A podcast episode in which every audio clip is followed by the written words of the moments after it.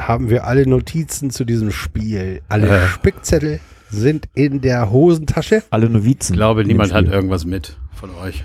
Und ich habe auch nur. Oliver, Oder? du bist immer gut vorbereitet. Nee, du bist immer gut vorbereitet. Habt die Spickzettel im Kopf oder? Ich habe meine Spickzettel im Kopf. Willi ist ein einziger Spickzettel. Ja. Willi kocht auch nach Rezept. Ich habe tatsächlich gerade heute gelesen, dass Van Drongelen wieder fit ist. Und das war der Spickzettel, den ich brauchte.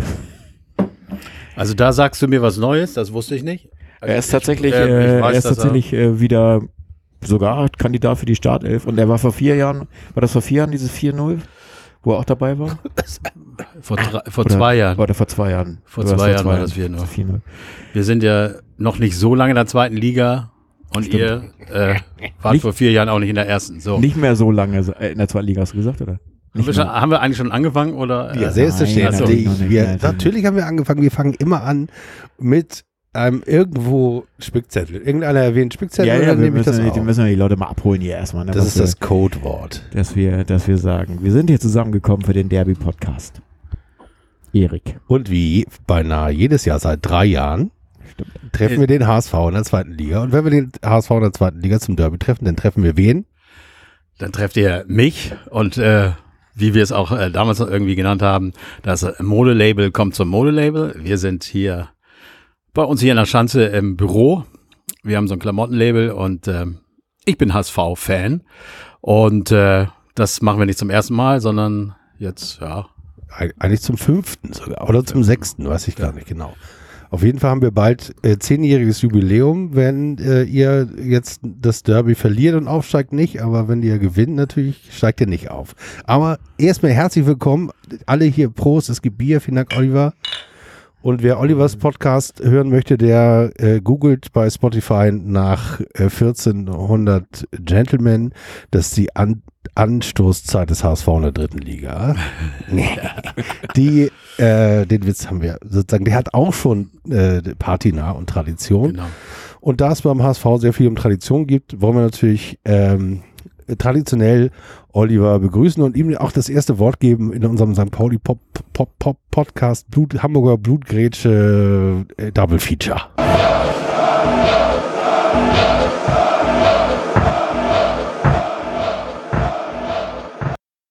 Naja, was äh, soll man sagen? Wir haben heute Aufnahme Donnerstag, äh, Spiel am Montag, wird der 23. Spieltag sein. Ähm, ja, wir haben gegen euch äh, nicht so glücklich ausgesehen in den letzten beiden Spielen, muss man ganz klar sagen.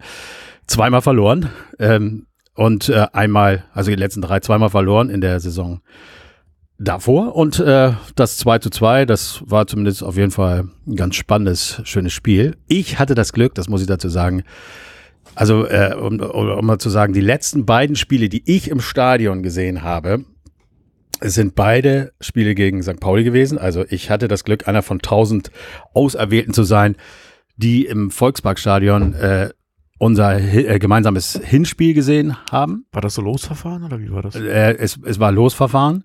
Ich selber habe äh, nicht gewonnen, aber es gibt dann immer zwei Karten und tatsächlich, wie der Zufall wollte, äh, hat mich jemand gefragt und ich habe ganz ehrlich gesagt am Anfang gedacht, ach nee, das ist doch jetzt auch alles so pff, nur tausend Leute und was soll ich da? Geh ich, will's da mit? Und ich habe aber ja gesagt. Und ich muss sagen, das war zu dem Zeitpunkt ja auch schon ein halbes Jahr fast ohne äh, Spiele im Stadion es war ein irres Erlebnis. Ich habe das so genossen. Ich habe äh, einfach, weil es ist ja, wir kennen das alle, die ins Stadion gehen. Es ist ja irgendwie so ein äh, Ritual, was man hat. Man trifft sich da und da. Der ganze Tag äh, ist ja irgendwo bestimmt von von von diesem Spiel und äh, ja, Gerade noch mehr in der zweiten Liga durch die frühe Uhrzeit als in der Bundesliga. ja, es war ähm, ein ein spätes Spiel. Es war ein 13.30 Ja, es war, glaube ich, mitten in der Woche. Nee, nee, nee, nee, so, nee, nee. okay, es es war, es war tatsächlich äh, 1830 Ach, okay, äh, oder lass so es ein- 2030 gewesen sein. Es war ein, ne, es war, war glaube ich, sogar eine englische Woche. Äh, aus irgendeinem Grund auf jeden Fall war es Hm. In der Woche spät und ähm, es war Flutlicht. Es war ja auch äh, schon Ende Oktober, Anfang November, irgendwie sowas. 1. November, glaube ich. Irgendwie sowas. Ähm, naja, auf jeden Fall, ja, es war ein Erlebnis. Es war ja ein geiles Spiel auch. Es ging ja hin und her. Äh, ähm, ja, es hat Bock gebracht. Und es war toll, mal wieder im Stadion zu sein. Auch wenn man nur einer von tausend war. Ich kann es nur. Ja, das vermisst man am meisten, ne? Dieses Stadion teilnehmen. Vor allem bei uns ist es ja noch extremer, dass wir jetzt gerade in so einer Phase sind, wo extrem guter Fußball gespielt wird, äh, mitreisender Fußball. Und das findet alles ohne Publikum statt. Und was haben wir für Jahre erlebt, wo wirklich der Stadion eigentlich natürlich permanent ausverkauft ist und voller Leute und das, was sportlich war, dann doch eher tendenziell dritte Liga oder zumindest sehr, sehr, äh, äh, ja, nicht so euphorisch und dynamisch, wie wir es jetzt wahrnehmen. Also wie gerade jetzt Kost, fußballerische Hausmannskost. Genau. Und jetzt wird filigran offensiv äh, erfolgreich gespielt, vielleicht auch glücklich und also eine Mischung aus ganz vielen Sachen, die wir gar nicht so kennen als Zuschauer und äh, das ist irgendwie seltsames Gefühl, dass jetzt so eine Phase, äh, so eine Phase da ist, die mitzuschauen, ja, glaube ich, äh, noch eine extra Welle geben würde für alle Beteiligten. Deswegen ist es schon komisch. Ja, das ist auch etwas, was, glaube ich, beim HSV im Moment äh, generell wird, äh, sind wir alle einer Meinung, dass wir unbedingt schnell wieder alle ins Stadion zurück müssen. Sprechen wir über das Spiel am Millantor. Ist natürlich klar, dass für uns als HSVer ähm, das im Moment ganz schön ist, dass wir ohne Kulisse bei euch auflaufen dürfen. Ähm, aber es ist eben, wir haben auch witzigerweise gestern im Podcast äh, darüber geredet, genau über das Thema. Und da haben wir auch über das erste Spiel zum Beispiel geredet. Und da hatten wir das erste Mal, also ich rede vom ersten Spiel in der ersten Abstiegssaison vom HSV. Als wir 18, 19 abgestiegen sind, hatten wir irgendwann im September, glaube ich, oder Oktober, hatten wir das erste Spiel gegen euch zu Hause bei uns im Volksparkstadion. Und es war wirklich nach viel, vielen Jahren, nach fünf, sechs Jahren war es das erste Spiel, das erste Aufeinandertreffen. Da ging das auch in den Medien richtig rund. Alle waren richtig äh, heiß. Und äh, unser Stadion war mit 50.000 Zuschauern ausverkauft und davon, schätze ich mal, waren 10.000 mindestens St. Pauli-Fans. Und erinnert ihr euch noch an das Spiel? Es war ein Grotten 0-0. Beide Teams haben sich überhaupt nicht zerrissen. Es, es, es wurden beide Teams danach also wirklich äh, mega mies bewertet. Die Schande von Cordoba. ja, es war wirklich so ein Hin- und Hergeschiebe und äh, na, ich kann mich noch gut an das Spiel erinnern. Und das, es sind ja tatsächlich andere Voraussetzungen gewesen. Also der HSV war vom Buchwert her sowieso äh, weit überlegen. Und St. Pauli hat mit Kauczynski damals noch, oder? War Kauczynski mal nicht? Ich glaube mit, ja. Mit Kauczynski äh, den Matchplan gehabt, äh, die Null zu halten. Und das hat man auch gemerkt. Aber es war als sozusagen aus St. Paulianischer Sicht, und ich meine, das hätten wir damals auch schon besprochen, aus St. Paulianischer Sicht war das eine äh, ne, ne tolle Abwehrleistung. Also die, wir sind ja in der Lage, sozusagen, den Aber Anspruch, wir, wir haben ja keinen Anspruch, außer dass wir, dass wir uns sozusagen erhoffen, dass die Jungs sich reinschmeißen und das haben sie getan. Und ähm, ich kann mich sogar noch an alles hin erinnern, die das ganze Spiel natürlich aus seiner Sicht auf den Kopf hätte äh, stellen müssen als Cheng Chain den äh, weit vor dem Tor mitspielen ja. wollenden Pollersbeck, der sich wahrscheinlich auch zu Tode gelangweilt hat in dem ganzen Spiel. Ja, das war so eine Phase, wo er immer sehr weit mit rausgekommen äh, ist. Ja, das war doch auch von Titz, war das glaube ich noch, ne? Titz, ja. äh, das war ja Titz äh, Idee, einen spielenden Torwart zu haben und dadurch in den äh, im Spielaufbau ein, ein Mann ein mehr in der, mehr. ein Feldspieler mehr. Das war doch sozusagen diese. War das nicht noch auch, auch noch Lulu Kai oder wie? Äh, nee, es war Kaczynski, war noch war nicht Lukai. Das war Kaczynski noch. Und ja, es ist ja auch typischer so, Kaczynski Fußball gespielt worden. Ja, vor allem auch mit seinen Einwechslungen, mit den glücklichen Händchen, was er auch immer hatte bei, dann, bei seinen Einwechslungen. Äh, tatsächlich, das war Kaczynski-Ära auf jeden Fall. Das war auch mit Cheng Shahin auch genauso so eine Angst. Ich glaube, hat er durchgespielt? Ich bin gar nicht sicher, ob er durchgespielt hat, aber er hatte diese Aktion, das war noch eine ähnliche Aktion, wo auch hätte das Quäntchen dazu führen können, dass da ein Tor gefallen wäre für den FC St. Pauli, aber am Ende des Tages war es für uns natürlich 0-0 beim HSV, ist es ja immer so. aber es war natürlich von den Derbys in der zweiten Liga bisher das lämste. Ja, das wurde. Danach also, war eine, genau. Richtig, dann, danach kam, waren es eben äh, ein, einmal das, äh, äh, das 4-0 und ähm, äh, du willst mir irgendwas sagen, Erik, ich komme nicht drauf. Ja, ich will dir sagen. Sein Bier ist alle. Ich höre dich gut. Nein, mein Bier ist noch gut. nicht alle. Ich höre dich gut, okay. wollte ich sagen, weil du immer auf das Mikro guckst. Ja. Okay, also wir haben äh, danach 4 zu 0 bei euch gewonnen. Das war auch gerade eine Phase, in der bei uns äh, eigentlich jedes zweite Spiel verloren oder unentschieden ging. Also es ging schon wieder bergab. Da hat man gar nicht damit gerechnet und dann sind wir zu euch gekommen und, und da, das war natürlich ein mega Ding, was wir da abgelegt haben. Und danach kamen eben zwei Siege von euch. Das sind dann natürlich Ergebnisse, die sowohl für die eine Seite äh, desaströs, als auch für die andere Seite eben äh, mega sind. Und das ist ein Naja, wie ist, ne? wie ist denn, denn der jetzige Zeitpunkt? Also ihr habt, jetzt habt ihr drei Spiele nicht oder fünf Spiele nicht gewonnen? Drei? Ja, also wir haben jetzt drei Spiele nicht gewonnen. Aber davor, glaube ich, elf Spiele in Serie. Also gewonnen. nicht davor, sondern nein. Also wir haben elf Spiele nicht verloren. Okay. Aber von diesen elf Spielen waren, äh, also war das jetzt das zwölfte und Ach, okay. die letzten beiden und daher kommt dieser Quatsch, Krise, die letzten beiden dieser elf Spiele waren unentschieden. Mhm. Und äh, das letzte war jetzt gegen Würzburg, äh, letzter der Liga, gegen den ersten der Liga, haben wir verloren. Und äh, da wird natürlich jetzt äh, von allen Seiten klar, weil es auch jeder wieder befürchtet hat. Jetzt geht's wieder los beim HSV. Da wird. Äh, ja, ja, ihr seid Erster. Also ich meine. Ja, wir, wir sind Erster, aber wir waren auch äh, damals äh, wenn diese Phase begann, erster und, und dann reicht es, es ist ja nie so, dass man dann irgendwo in äh, Mittelmaß verschwunden ist, sondern es reicht dann ja, wenn man, äh, wenn die anderen irgendwie durchpowern und du verlierst zwei, drei Spiele, ähm, und dann bist du äh, Vierter ganz fix. Ne? Naja, und, äh, in, der, in der jetzigen Konstellation ist es natürlich so, wie die ersten drei haben 42 Punkte. Nee, die ersten vierte, vier. Die ersten vier und dann wieder einer 39 oder so. Ja, genau, richtig. Dann kommt äh, meiner Meinung nach ähm, Düsseldorf noch nicht Düssel mal Karlsruhe? irgendwie. Heidenheim. Karlsruhe, glaube ich. Oder? Karlsruhe oder Heidenheim. Ja. Also ich naja, okay, das es ist mal ganz interessant zu sehen, was immer passiert ist nach diesem, äh, vier, äh, nach diesem 22. Spieltag, äh, was wir äh, auch in den Jahren davor äh, geschafft haben. Also man, man war dann immer auf dem ersten oder zweiten Platz, aber äh, was jetzt noch an Punkte zu vergeben ist, ist, ist wir haben zwölf Spiele, haben 36 Punkte. Und ähm, da ist in der Saison, in der ersten Saison, da hatten wir ähm, hatten wir 42 Punkte oder nee, ist, nee, noch nicht ganz, aber auf jeden Fall hatten wir da jeweils in der Let also in der ersten Saison in den letzten Spielen 36 Punkte zu kriegen, 12 Punkte und auch in der Saison äh, davor, also jeweils immer nur noch 12 Punkte aus diesen verbleibenden, äh, verbleibenden äh, Spielen rausgeholt. Also die, die, das war ein Desaster äh, jedes Mal und ähm, ja kaum nach, es war nicht verständlich, wie das passierte. Es war so, dass dann alle kollektiv alle schlechter geworden sind. Und ähm, ja, das haben wir jetzt zweimal erlebt und das ist im, im Grunde ist es diese Zeit jetzt, die, äh, äh, wo es drauf ankommt. Und äh, wir haben jetzt das Spiel gegen euch, das ist mehr Prestige, es ist ganz wichtig. Dann äh, kommt danach aber Kiel und Bochum die stehen mit uns da oben und das, das ist, glaube ich, die, das sind die Spiele der, die Stunde der Wahrheit, ne? also für uns.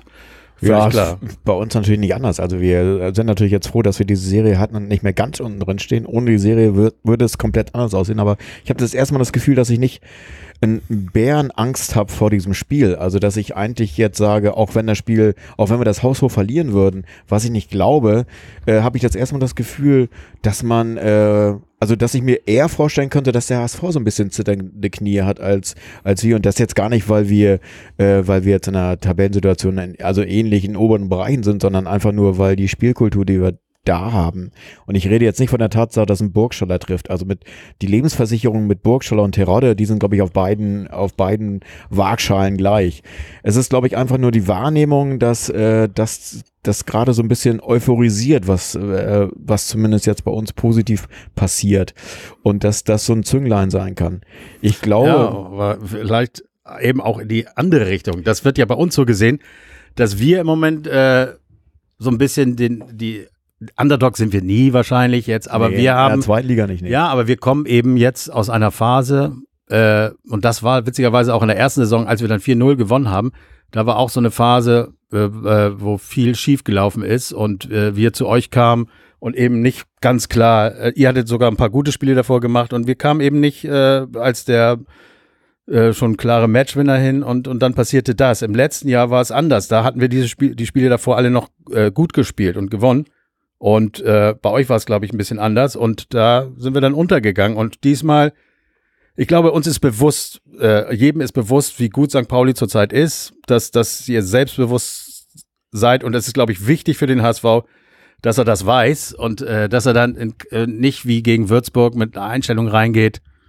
Das Ding, das kriegen wir schon hin, sondern. Naja, ich meine, für uns ist halt der große Vorteil, dass wir sehen, dass der große HSV auch beim, bei den letzten drei Tore kassiert. Ne? Also das praktisch jetzt, also klar, vorne hast du eine Maschine wie Terodde, der einfach immer, immer Tore macht und auch ich weiß nicht, es ist ja, glaube ich, vom Torverhältnis so, dass, äh, dass das äh, geschossene Tore großartig ist, aber ich glaube, sonst äh, kassierte Tore gefühlt seid ihr der Achter oder Zehnter oder Siebter. Naja, also wir haben ähm, wir haben tatsächlich, äh, wat, wie steht es jetzt da gerade, 48 geschossene und 28 haben wir, aber wir haben äh, äh, das auch noch nach wie vor das beste Torverhältnis, das muss man mhm. auch dazu sagen. Ja, durch aber, die geschossenen Tore, aber das, das klar, mit den Gegentoren, also deswegen ja, bin ich auch der Meinung, die Achillesferse werden genau ist, diese Sachen sein. Ist das, unsere Verteidigung, definitiv. Also das wir, ist ja bei uns leider genauso. Ja, nee, nicht mehr. Also Eric Smith ist wieder fit. Auf der 6. Ja, okay, das ist natürlich jetzt. Also Hat das mit Aremu jemand, der auch ein Spiel zerstören kann, äh, erfolgreich. Also die 6 ist für mich dicht. Ja. James Lawrence ist fit. Äh, Ziereis ist in, in der Form der Saison zumindest. Äh, also Ziereis und R. Wir haben mit Zwigala noch jemanden äh, rechts, der auch Innenverteidigung kann. Ein hervorragendes äh, Scoring hat, wie wir beide ja schon festgestellt haben. Äh, wir haben auf der linken Seite Paccarada, der, äh, der Sekunde, ich, hab, ich, ich lese ja den Millanton, der die letzten drei Spiele sich derartig verbessert hat defensiv, dass ich auch da erwarte, dass ähm, das kann durch, also ich erwarte auch, dass das ein Spiel wird, das in den Defensiven entschieden wird. Auf jeden Fall. Und St. Pauli war in den letzten beiden spielen sehr stark defensiv. Also das, das Nadelöhr wird genau das sein, wird die, die, die hintere Achse der, der, der flachen Raute sein sozusagen. Das heißt, Eric Smith, also dein Namensvetter, wird der wichtigste Mann äh, äh, eigentlich durch seine körperliche Präsenz über 1,90. Jetzt hat er sogar noch Torvorlagen gegeben. Also ich glaube, das ist einer, da wird jetzt äh, sinnvoll debattiert, ob man den für 600.000 kauft, habe ich gerade gelesen. Jetzt ist eine Leihe von Genta und das natürlich wäre natürlich ein super Deal, weil unter ihm, wenn der wirklich hinten in der Raute, davor mit äh, Salazar und Becker und dann äh, Kirei vorne und dann halt noch Mamouche und äh, Burgstaller. Das ist offensiv ist das äh, großartig, aber wie gesagt, äh, Olsen machen mir keine Sorgen.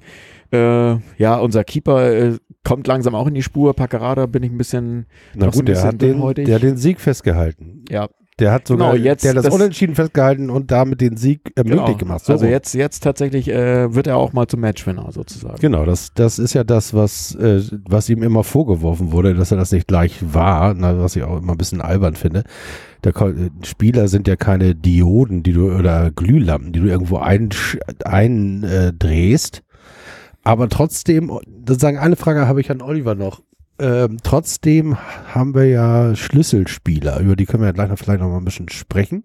Unter anderem über einen Schlüsselspieler des HSV, den wir auch ganz gut kennen, Jeremy Duziak. Ja. Der, ähm, wo.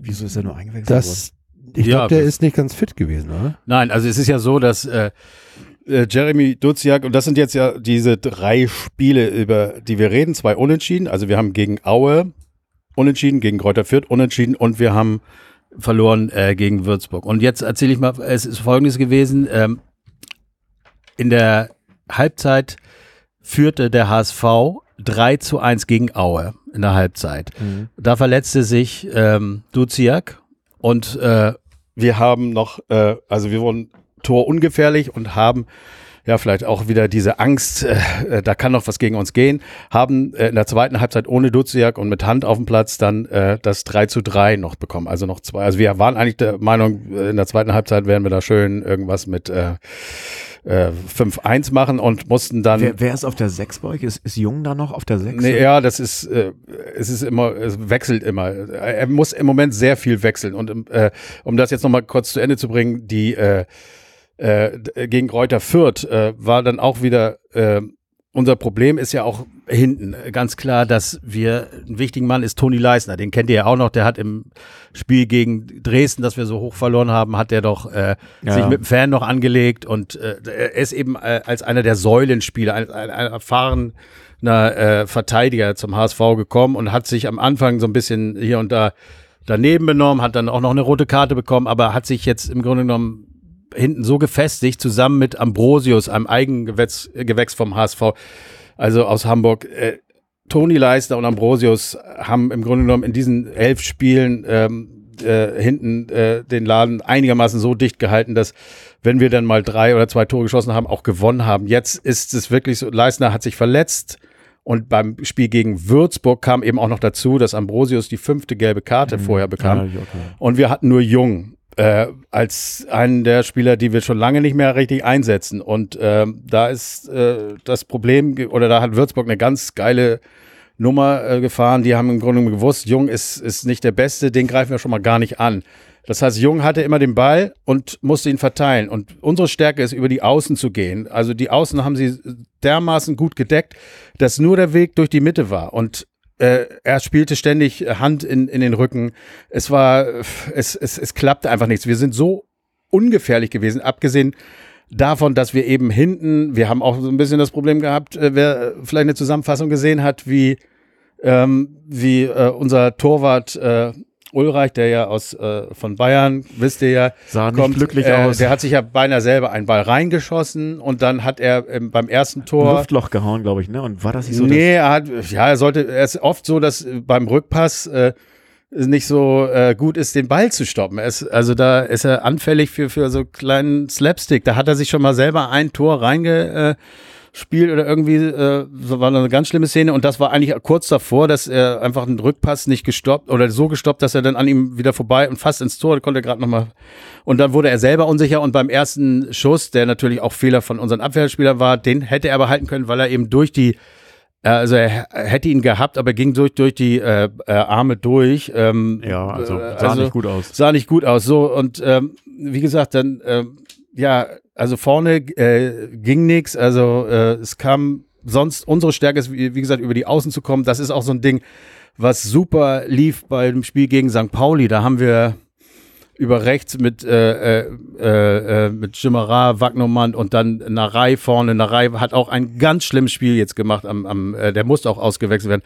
Also da äh, schnell über die Außen. Wir haben elf zu zwei Ecken gehabt in dem, in dem letzten Spiel gegen euch. Und das ist auch unsere Stärke, dass wenn äh, ihr das irgendwie in der Form oder der Gegner das verteidigt kriegt, dass wir über die Außen kommen, dann ist oft, äh, gerade auch mit Jatta, äh, wird es zu einer Ecke und dann haben wir Möglichkeiten vorne. Aber all das war gegen Würzburg nicht und dann haben wir eben hinten, waren wir eben einfach mit Jung, der war über, äh, er hat es nicht allein schaffen können. Jetzt gegen euch haben wir Ambrosius wieder dabei, Vielleicht, du sagtest es, äh, ist Van Drogelen äh, wieder da und du, deine Frage, warum Duziak nicht äh, von Anfang an, weil er eben noch nicht so fit war und äh, jetzt gegen Würzburg und da hatte man eben, ja, das ist im Nachhinein für alle ein großer Fehler, denn gegen Würzburg haben wir 3 zu 1 zur, äh, also äh, Quatsch, 2 zu 0 zur Pause, haben dann gleich am Anfang äh, noch das 3-0 bekommen und mit Duziak und Winsheimer, der leider auch lange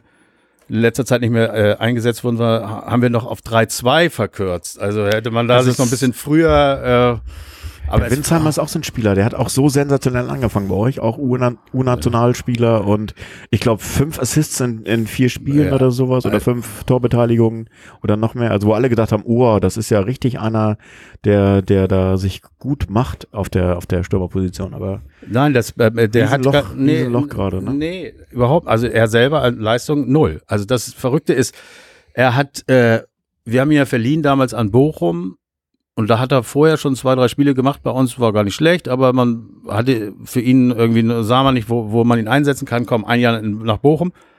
Jetzt kam er wieder und hat sensationelle Spiele gemacht, aber der Trainer hat irgendwie keinen, seine Position ist so, ja, für, für die Spielidee hat Winsheimer einfach, ja, äh, keinen so klaren Platz. Und das ist das Verrückte dass dieser Spieler mit der, äh, ja, dem Potenzial und äh, gerade mit der Saison, wie er begonnen hat, dass der nicht spielt, äh, ist schon, äh, schon heftig. Und äh, jetzt hoffe ich, dass er ihn wieder mehr mit reinbringt. Und äh, ja, ich glaube, dass wir gegen euch da mit Duziak äh, schon deutlich äh, und wieder hinten auch mit äh, Ambrosius in der Verteidigung, wir sind deutlich besser aufgestellt als äh, gegen Würzburg und, und natürlich hoffen wir natürlich auch äh, kopfmäßig, dass wir da deutlich anders an die Sache rangehen. Also das, das, da muss jeder mehr leisten. Auch unsere Laufleistung war im letzten Spiel äh, irgendwie 109 Kilometer. Das, das äh, darf nicht sein. Da muss einfach mehr, mehr passieren. Naja, also wir werden es sehen, aber ich glaube, es wird nicht langweilig. Das, also es wird auf kein, kein lahmes Spiel. Also rein äh, von den Toren, also wenn man jetzt die Abwehrreihen, die Sturmreihen vergleicht, müsste das ja irgendwas zwischen 2-2 und 5-5 werden, würde ich sagen. Ja, ich oder? sehe es auch eher als im Moment so, ähm, als nicht, es wird einerseits natürlich in der Verteidigung entschieden, das glaube ich auch, aber wenn da eben nichts passiert, dann glaube ich nicht, dass das so ein 1-0 wird, für welche Seite auch immer, sondern eher, wer gewinnt, gewinnt 3-2 oder so, habe ich so das Gefühl. Gut, man liegt dann immer falsch, aber ich glaube, da wird schon einiges passieren. Was ist eigentlich mit dem Burgstaller äh, los? Wo, wie, ich habe das jetzt gar nicht so im Blick, wo, wo kommt der jetzt eigentlich her? Schal Schalke. Von Schalke. Von Und wann, und Schalke. wann kam der? Also die Historie ist, glaube ich, also er kam zum Sommer logischerweise jetzt und das war zu dem Zeitpunkt, als als äh, Schalke. Hast du noch ein Bier? Nee, ich habe noch danke. Hast du noch einen Schalke? Hast du Äh, Im noch- Eisfach, Erik. Im. Eisfach. Eisfach. Ah, Also, Also er kam tatsächlich im Sommer und Bring mal äh, unseren Hörern was ach, im mit. Sommer, okay.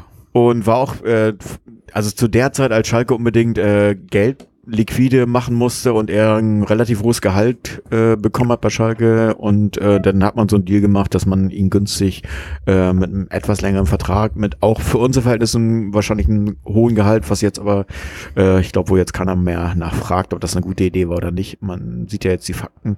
Ähm, also er ist schon lange da, ist aber jetzt eigentlich erst zur Winterpause oder praktisch im November so richtig zu uns gestoßen, weil vorher immer irgendwie noch nicht so richtig fit und äh, jetzt, seitdem er tatsächlich äh, äh, wieder komplett durchspielt, merkt man auch, dass er so als Mentalspieler äh, einer derjenigen ist, an dem sich die jungen Leute orientieren, die ganzen jungen Spieler. Und du merkst halt einfach, was der für eine immense Erfahrung hat. Und es ist gar nicht so, es sind gar nicht so Sachen, ähm, das ist so dieses eiskalte vor dem Tor, also einen Ball aus der Luft annehmen und dann mit links, obwohl Rechtsfuß äh, irgendwie in den Giebel hauen in der, in der Nachspielzeit.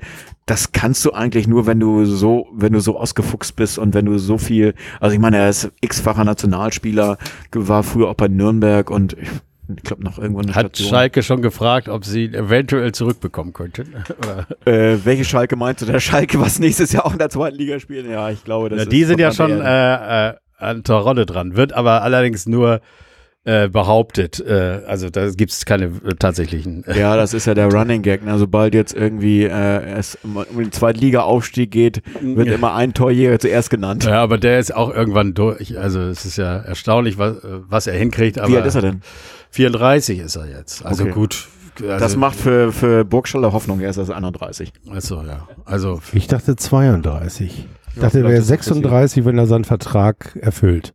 Kann sein, ja, das kann und was sein. ist mit dem äh, Mackinock? Der hat ja bei uns, also vorher hat er irgendwie nicht getroffen, aber bei uns hat Bei er das hat er erste geknipst, Mal ja. geknipst. Und dann weiß ja, ich ist in gar den nicht, hat er so ein bisschen, äh, ist so ein bisschen außen vor jetzt, weil er in diese ganze äh, Positiv-Bugwelle, da konnte er jetzt nicht wirklich zu, zusteuern. Also das Spielt ähm, er denn gar nicht? Oder, oder Nee. nur? Er ist noch Achso. nicht mal im Kader gewesen in letzter Zeit. Oh, das, also- äh, es gibt so zwei echte Härtefälle, bei denen ich auch sagen muss, die tun mir nicht nur leid, sondern eigentlich naja, es gibt müsste man da als Ich weiß, welche beiden du meinst.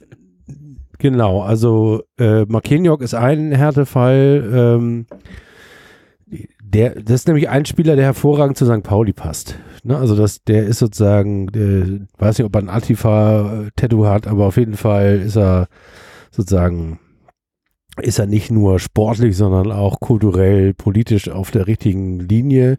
Hatte so ein bisschen Anlaufschwierigkeiten und hat das Spiel gegen den HSV war sein bestes Spiel. Eine Torvorlage, ein Tor da haben alle gedacht, so jetzt irgendwie ploppti lopti, jetzt läuft's. Ist ja auch schön, wenn der Knoten platzt gegen den HSV. Aber du weißt ja, wie das ist. Äh, Derbyfluch. Ja. auch wenn ich von dem nichts hören will. Ihr hattet danach, äh, wir hatten danach wieder ein paar äh, Spiele äh, ohne Erfolg und ihr hattet eine ganze Kette von nicht gewonnenen Spielen. Zehn Ich habe tatsächlich das Gefühl, der Derbyfluch, der belegt uns einfach, einfach nur so. Generell Ne? Also, dass ihr da seid, ist schon Fluch genug. Ihr müsst jetzt einfach mal wieder aufsteigen. Das hat, das tut uns beiden nicht gut, dass ihr hier noch Ich glaube, da sind wir uns irgendwie einig. in Das- unserer WG ein Zimmer besetzt. Oder Äh, das größte Zimmer wahrscheinlich. Das, äh, Im letzten Spiel, als wir dann äh, gegen euch verloren haben, also nicht im letzten Spiel, sorry, völlig falsch, im äh, Spiel, äh, vorletzten Spiel, äh, Rückrunde, als wir euch, gegen euch verloren haben, stand ähm, als nächstes Aue als Gegner an bei uns. Und da erwartest du halt natürlich so, die wenigstens 5-0 wegpieken. Und da haben wir wirklich 0-3 so. in Aue äh, verloren. Ach, das erwartet man gegen Aue 5-0 wegpicken. Nein, aber man erwartet, äh, man hat Aue vorher auch gut, gut, geschlagen und jetzt mal so. Und dass du dann da auch 0-3 verlierst, war eben dann wieder der Anfang vom, vom Ende. Also äh, aber so unterschiedliche sozusagen aus der Erfahrung geborene ähm, Erklärungen hat man. Ne? Also als St. Paulianer sagt man, in Aue kannst du mal verlieren. Also ich glaube, wir haben zweimal, an zwei Siege in Aue kann ich mich erinnern und die sind lange her. Boah, ich kann mich an Zeiten erinnern, da haben wir nie Glück im Osten gehabt. Also das war Im immer, Osten schon mal gar ja. nicht, aber gegen Wismut Aue und das Steigerlied, da kannst du schon mal irgendwie, die drei Punkte kannst du eigentlich per Post schicken. Ja. Das ist äh, vorbei. Ja, wir haben äh, jetzt im Hinspiel, glaube ich, 3-1 gewonnen und hatten ja, wie gesagt, jetzt dann auch im Rückspiel lag, standen wir wieder 3-1 da, aber dann kamen ja eben die zwei Gegentore noch. Jetzt wissen wir auch, dass wir das, äh, dass wir da eben nicht einfach immer was zu holen ist, aber unsere Geschichte mit Aue ist halt nicht so, so alt und die war, so war ein bisschen alt. erfolgreicher vielleicht. Aber gut, klar, also du kannst überall, das haben wir nun auch gelernt, wie äh, vor allem mit Würzburg ja, schon eine spannende zweite Liga. Also jetzt der Tabellensituation ist schon. Zweite, Willi, wenn ich das noch kurz zu Ende bringen kann, der zweite äh, Härtefall, so, ja. der mir noch sehr, also der mir fast noch äh, emotional traurigere, ist der von Marvin, nein, ist der, ist der von Rico Venatelli. Ja, weiß ich doch. Der, äh, der nicht nur äh, eine, wenn man das sagen darf, vergleichsweise sehr gute Hinrunde gespielt hat, äh, wenn man das mal mit allen anderen vergleicht, so, sondern ähm, vor allem gegen den HSV noch äh, sozusagen äh, haben die Schiedsrichter noch was gut zu machen, denn sie haben ihm beim bis bei dem 2 zu 0 das 3 zu 0 aberkannt, was natürlich eine vollkommene Frechheit war. Äh, aber mit Toren aberkennen kennt sich der HSV dieses, ja auch Dieses Spiel habe ich äh, verdrängt, da weiß ich nicht mehr, ob da noch ein 3-0 Deswegen war. weißt du das nämlich nicht mehr. Und ich wollte dich nämlich fragen, ob du beim Spiel gegen Würzburg, hast du da an das St. Pauli-Spiel denken müssen? Weil das war doch genauso. Die erste Viertelstunde, Nein. zwei Pfosten-Lattentreffer. Der HSV sah so aus, als ob er hier 10-0 nach Hause geht. Ich habe das Spiel gegen, ach, gegen Würzburg. Gegen Würzburg, ja. Äh, Nee, ja, das habe ich gesehen, ganz, aber da habe ich nicht an St. Pauli denken müssen. Nee, da. Weil ich habe da sofort dran gedacht, als nee. ich die Zusammenfassung gesehen habe und, und da stand äh, am Anfang also HSV losgelegt wie bla und äh, Pfosten und Latte und da dachte ich, hm, Moment mal, das erinnert mich an irgendetwas, das erinnert mich an den Februar vor zwölf Monaten, weil im Grunde genommen, wenn man mal ehrlich ist. Haben wir da auch so angefangen oder? Fangen wir mal so an. Zweimal, Pfosten, äh, zweimal Pfosten oder überlegen. einmal Pfosten, einmal Latte. Ja, und, einmal und danach 1-0 St. Pauli. So, das, das war das ganze Spiel eigentlich. Naja, nochmal zu deiner Rico Benatelli-Geschichte. Und zwar ähm, muss man ja auch noch dazu erwähnen, dass eigentlich Schulle als Trainer äh, wirklich Rico äh, als einzige Person äh, des Unterschiedsspielers herausgepoolt hatte in einer Zeit, wo es ein bisschen durchwachsen lief. Da war er der einzig Positive, der erwähnt wurde. Und gefühlt genau ab dem nächsten Spiel hat er keine Einsatzzeit mehr oder kaum noch Einsatzzeiten bekommen, wo alle gesagt haben, das ist doch jetzt irgendwie komisch. Also man, also ich versuche mir das so zu erklären, dass man halt so sieht, ähm, dass man jetzt mit, mit Eric Smith einen hat, der wirklich äh, durch seine körperliche Präsenz einen derartigen Unterschied macht zu einem vielleicht doch eher äh, normal großen Rico Benatelli, der dann er glänzt durch sein Auftreten mit dem Ball sozusagen und nicht unbedingt so eine körperliche Präsenz hat auf so einen neuralgischen Punkt wie der 6. Und das ist einfach, da muss man dann einfach sagen, okay, das ist der Situation äh, gedankt, dass es mit ihm oder seitdem er tatsächlich Stammformationen spielt, tatsächlich keine Niederlage mehr gab. Also alles. Aber Siege. könnte das so ein, so, ein, so, ein, so ein Derby der Grund sein, das frage ich jetzt auch mal in HSV-Richtung. Klar, Duziak wird der äh, höchst motivierte Mann auf dem ganzen Platz sein. Alle anderen oder ganz viele auch bei St. Pauli wissen ja eigentlich gar nicht, worum es geht. Ich meine, die, die Hälfte der Mannschaft hat noch nicht ein einziges Spieler Millantor mit, mit Fans gespielt. Ja, also das ist der, das Gute. Das, ist, das, bleibt ihm auch erspart. Das ist so ein bisschen FIFA-mäßig. Ja, das bleibt ihm erspart, das stimmt. Aber ich glaube, dass erstens hat er das verarbeitet und zweitens Ja, aber die Fans, hat er die da Frage, auch mal Bock ob die drauf. Fans das verarbeitet haben. Das habe ich mir nämlich auch gefragt. Ob jetzt, es ist ja nicht so, dass er jetzt, äh, Ich weiß nicht, war das bei den letzten Spielen, war das noch so? Dass er, ja, es ist ja seitdem nicht mehr viel, äh, also wie gesagt, die letzten beiden Spiele waren, nee, ist ja Unsinn. Das letzte Spiel war nur ohne Zuschauer. Das davor war ja noch. Das in war aber beim Haus, aber Das war bei HSV. uns und äh, und das Ja, 2-0 sicherlich. bei uns, Ich glaube, da hat er gar nicht gespielt, kann das? Oder? da hat er auch nicht gespielt. er hat nee. auf jeden Fall Er- ja nicht letzte, genau. äh, also in der Hinrunde hat er auf jeden Fall nicht gespielt und äh, das. Ich glaube, er hat noch kein davor- einziges Derby gegen St. Pauli gespielt. Das war äh, das genau, deswegen stand auch in der Mopo, Also auf jeden Fall dass er fit werden will, will unbedingt.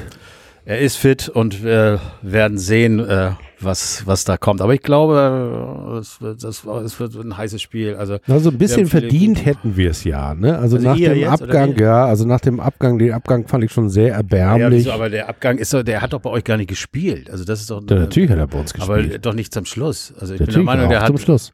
hat äh, wurde da. Äh, ne? Nein, nein, nein, nein, nein, nein. Nein, Der, er, hat schon, er war schon ein Unterschiedsspieler auch bei uns. Und hat er wollte auch, sich äh, sportlich verbessern.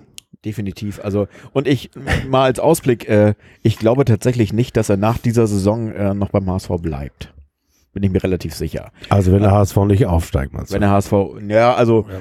ja, wenn er aufsteigt, ist, ist es sowieso eine andere Situation, aber einfach, äh, Ja, also es passt, es Das passt zu, vor diesem, eigentlich. zu diesem Spieler passt einfach die Tatsache, dass er sich noch als, als jungen Spieler auch sieht und als einen, der jetzt den HSV als nächstes, nächste Stufe nimmt, als nächstes Sprungbrett. Was ja auch völlig legitim ist und äh, auch sein kann und vielleicht auch sinnvoll ist, da noch äh, vielleicht einen Karrieresprung zu machen nach oben in die Ja, aber Bundesliga. bedeutet ja nur, dass, dass er funktioniert und äh, das wollen wir eig- eigentlich ja auch Spieler, die in der Lage sind, den HSV für viel Besseres zu verlassen, haben wenigstens performt bei uns und das hast du dann immer. Das ist ja scheißegal, welcher Verein und wo. Also wenn die Spieler gut sind, dann haben sie die Möglichkeit zu gehen und wir wollen, dass sie gut sind, dass sie hier was abnehmen. Und wenn er mit uns aufsteigt, dann, dann hat er jedes Recht. Also wenn er der Schlüsselspieler ist, äh, der im Moment in letzter Zeit ist, äh, um uns den Aufstieg zu sichern, dann muss er aber auch äh, es schaffen, ähm, mega Spiele abzuliefern, jetzt gegen St. Pauli und sowas, dann, ja mein Gott, Dann dann geh dahin, wo du hin musst. Aber ich glaube, auch für ihn ist, äh, ist interessant, wenn der HSV aufsteigt, äh, jetzt erstmal eventuell zu bleiben. Das hängt natürlich immer davon ab, welche anderen Spieler bleiben, welche Spieler machen überhaupt Sinn in der ersten Liga. Das ist ja auch immer so eine Sache, da wird ja auch immer von Terodde gesagt, ja, äh, Zweitliga-Torschütze, äh, äh, äh, mega, Also, aber in ja. der ersten Liga nicht. Aber auch er würde es wahrscheinlich sehr lieben, statt jetzt zum nächsten Verein zu gehen in der zweiten Liga, um beim Aufstieg zu helfen, einfach mal wieder eine Saison schön als Der wichtiger Stürmer. Der, beim zwei, der. Stempel, der Zweitligastempel wird äh, nicht kleiner, wenn er dann wieder in die Zweitliga wechselt, trotz Aufstieg. Das wäre, das wäre, glaube ich, nicht das, das Nein, Sinnvolle das Weg. wäre Quatsch. Und das hat Willi schon gesagt, als er noch bei uns gespielt hat. Hat gesagt, das ist ein Spieler, der wird nicht lange bei uns bleiben, der wird in die Bundesliga wechseln, weil er eben auch Bundesliga-Niveau hat. Das hat Duziak jetzt, ja. Duziak, ja, ja, da hatte er recht. Willi hat das ja auch über Herrn Buchtmann gesagt, was ich, oh also, Also Herr, das ist noch so eine Spalte, die ich aufmachen würde. Da hatte ich noch vorhin dran gedacht, als wir über Jung gesprochen haben.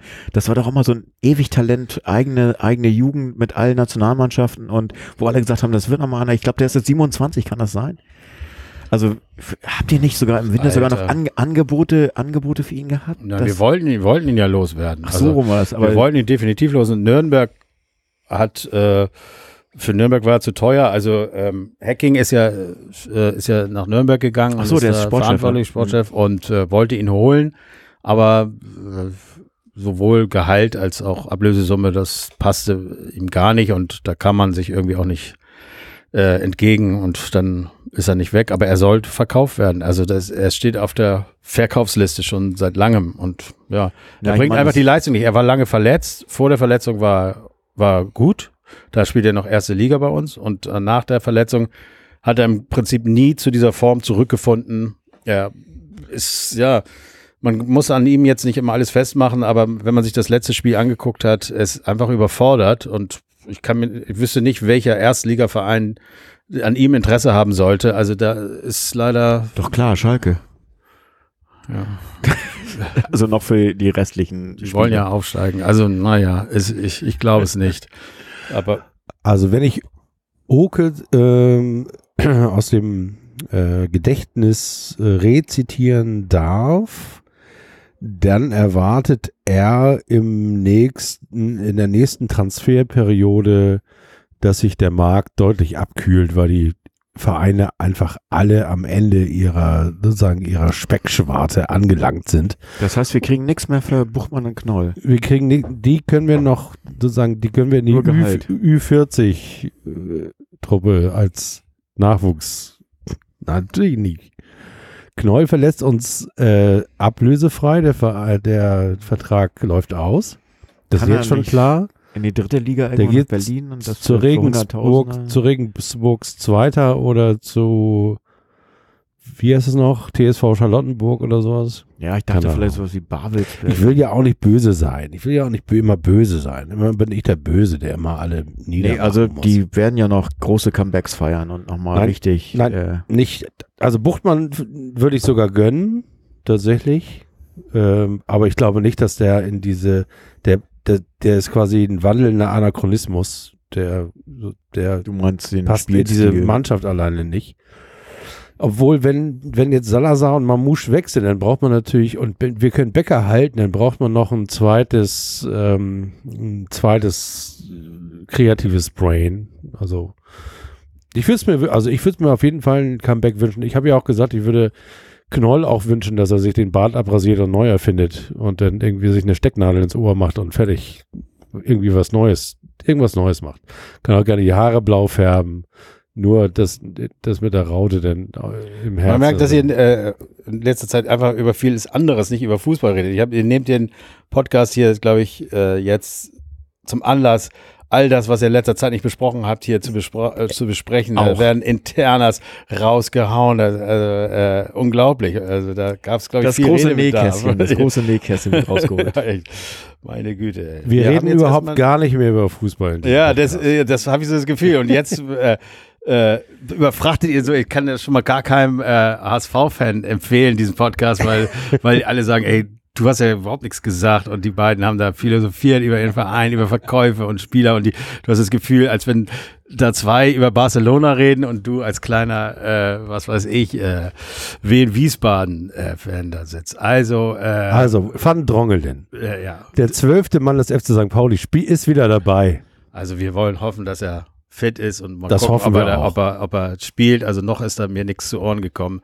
Wird natürlich auch nicht gesagt, aber Verteidigung ist ja, muss ja am Anfang, muss ja irgendeine Strategie da sein. Ist, wenn er dann reinkommt, dann ist es ja meistens schon schief gelaufen. Also ich hoffe, äh, ja, dass das, das, das nicht nötig sein wird. Äh, Aber wir werden es sehen. Also wir, ähm, ja, also Also kann irgendjemand mir sagen, wie die äh, Quoten sind bei der Ja, ich- Wette auf Eigentor und Van Nee, Drongelen? nee, das nicht, aber ich habe irgendwie so 2,2 auf dem HSV und 3,7 auf St. Pauli. Das weiß ich. Ist das, ist das ich so gehört. extrem gewesen? Ja, ich habe es okay. in einem anderen Podcast tatsächlich gehört, Hm, die immer über die okay. Quoten reden.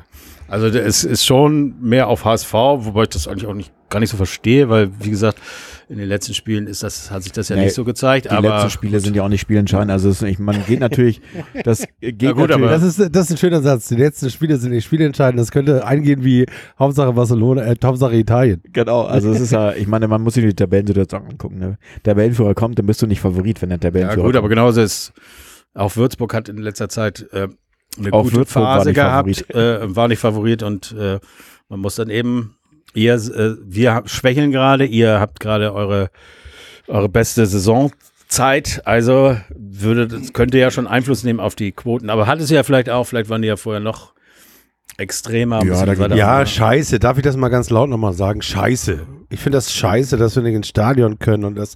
Ja, aber lass doch mal darüber reden. Was ah. macht, das würde mich mal interessieren. Wir haben jetzt ja ein bisschen über äh, Takt, wer hier, wat, äh, um was da passiert, das werden wir alles hinterher besprechen, dann wieder alleine in unserem Podcast. Aber mich würde mal interessieren, was das so mit euch macht. Also ich habe mir so ein Sky-Ticket heißt das Ding, äh, Sky-Ticket, was weiß ich, wo, wo ich auf äh, äh, Handy, ähm, aber immer nur abwechselnd, also ähm, Ein Account sozusagen. ein Account äh, und dann habe ich eigentlich so die letzten elf Spiele äh, habe ich immer auf dem Handy so geguckt, äh, die zu Hause dann, weil man ja auch nirgendwo hingegangen ist oder nicht darf. Dann nebenbei laufen die Kinder da rum und äh, und ich bin auch so, dass ich ganz schwer für uns sind die Spiele ja alle immer wichtig. Es muss jedes Spiel gewonnen werden. Du kannst ja nicht locker da rangehen. Es ist so äh, gerade gegen schwächere Gegner. Du musst gewinnen. Nun waren die letzten elf Spiele ja nicht schlecht. Und, ähm, oder die, ja, bis auf das letzte jetzt und so. Und dann war es immer schön, wenn man dann doch gewonnen hat, aber alleine gucken auf so einem kleinen Gerät ist für mich einfach, ich, da lasse ich es lieber ganz. Da bin ich manchmal froh, wenn ich dann keinen Empfang habe, weil ich sage, komm, dann hörst du es gleich. Und dann höre ich manchmal dieses Netradio, das habt ihr sicherlich mhm. auch. Das, das, das ist fast noch besser, als sich das so auf dem Fernseher, so ein Mini-Ding anzugucken. Ich brauche einfach ein großes Bild, also wenn ich nicht im Stadion bin, mit Leuten, die dummes Zeug reden, um einen rumsitzen, äh, Fernseher und äh, so ein bisschen, das, das, das ja, ist, also Stimmung ist das alles gar das nicht. Das ist auswärts schon nicht zu ertragen und Heimspiele, dass man da nicht mehr ins Stadion kann.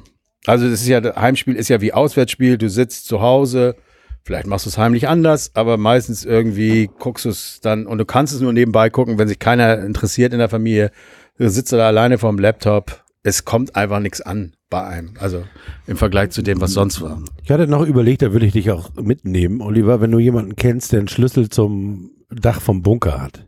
Aha, ja. Kennst du jemanden, der den Schlüssel der, hat, wo der wir neue, Hallo. was da jetzt entsteht, also ding, dass man ding, da von ding, oben gucken kann? Oder wie? Du meinst auf der Baustelle oben? Ja, Baustelle, schon guten Tag. Ja, Baustelleninspektion.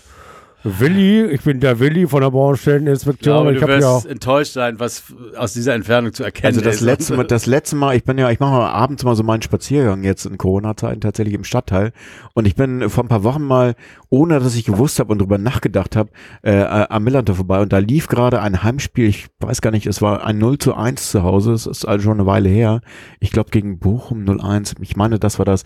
Ja. Und dann äh, bin ich mit Andrea, sind wir spazieren und meinte, oh, das ist aber hell. Ich so, so, ja, ist wohl ein Spiel. Ach ja, ist ja Heimspiel Ach, heute. Wirklich? Und, hast du nicht und dann sind wir noch am Stadion vorbei und dann war da wirklich noch aus diesen, in diesen, in diesen Ecken, wo du wirklich noch das Flutlicht siehst, war dann der Ball einmal so irgendwie so ein Abschlag oder so, wo ich gesagt habe, boah, das, das ist jetzt ein Teil von diesem Live-Spiel, was du hier siehst. Und Aber du hast auch nicht vergessen, dass sie spielen oder oder? Naja, ich habe das dann noch. Äh, das war so eine 18:30-Geschichte auf dem Freitag, wo du, wo du dann irgendwie unterwegs bist, weißt du, und dann, ja, ach so, hier war ja schon Anpfiff und dann denkst du vielleicht eine Zeit lang dran ja. und dann spazierst du die Gegend und, ach, guck mal, im Bilanz, ah ja, stimmt, das war ja heute. Weißt Willi, so Willi ist eher so der Mode-Ultra, weißt du, wenn er nicht ins Stadion kann, dann interessiert er sich nicht dafür. Ja, aber ich sagte, bei mir würde es auch, natürlich hält man seinem Verein die Stange, die können nichts dafür. Aber ich sage euch ganz ehrlich, ich, äh, der äh, Verein oder der Sport würde mich nach einer Zeit verlieren.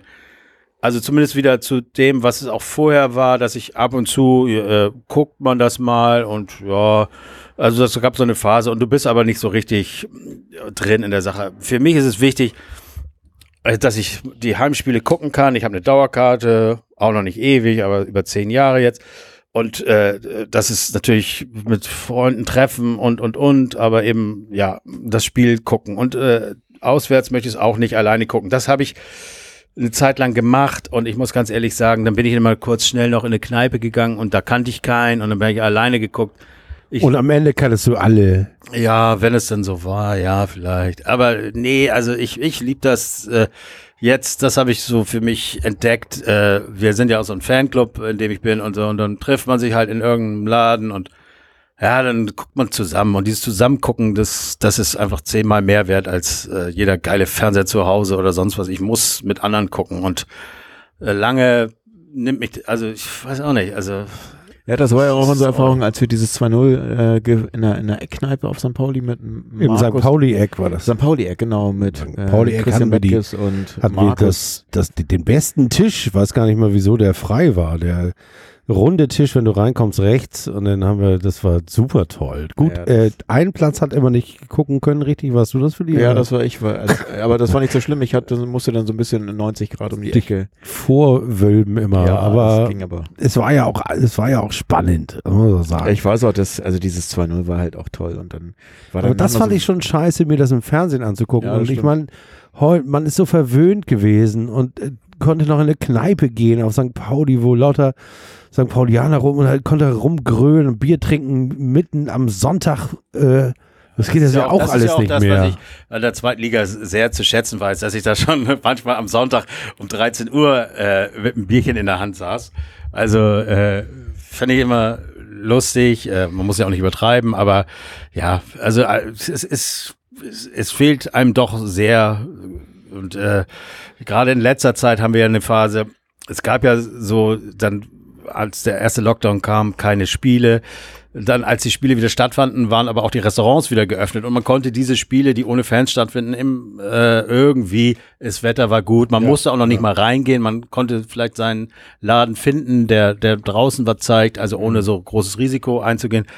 Ja, und jetzt, also die härteste Phase ist ja nun wirklich seit November, seitdem Bars wieder geschlossen haben und wir jetzt ungefähr 14, 15 Spiele in Folge. Und ich finde auch noch eine Sache ganz entscheidend. Früher habe ich die äh, Winterpause, die geht dann ja auch schon meistens kurz vor Weihnachten los und war deutlich länger, ne? Äh, nein, nicht deutlich länger. Es gab ja keine. Wir haben ja am 3. Januar schon wieder gespielt. Ach, du meinst jetzt? Ja, jetzt ja und ich finde es fast schon, also das ist so lächerlich, weil, weil Spieler oder Sportler haben ja natürlich viel mehr Stress, aber ich finde es fast schon so, oh, äh, ich hätte schon eine Winterpause gebraucht, um mal schon wieder runterzukommen und hier kommt ein Spiel nach dem anderen und wenn du gerade Fan von einem Verein bist, der ja nicht sagen kann, naja, die Saison war nicht so, sondern du eigentlich ja unter dem Druck stehst, wenn du jetzt wirklich im Game bist und den Verein nach äh, Siegen sehen willst, also willst, dass sie aufsteigen, du musst ja fast jedes Spiel gewinnen, sonst ist, steigst du nicht auf.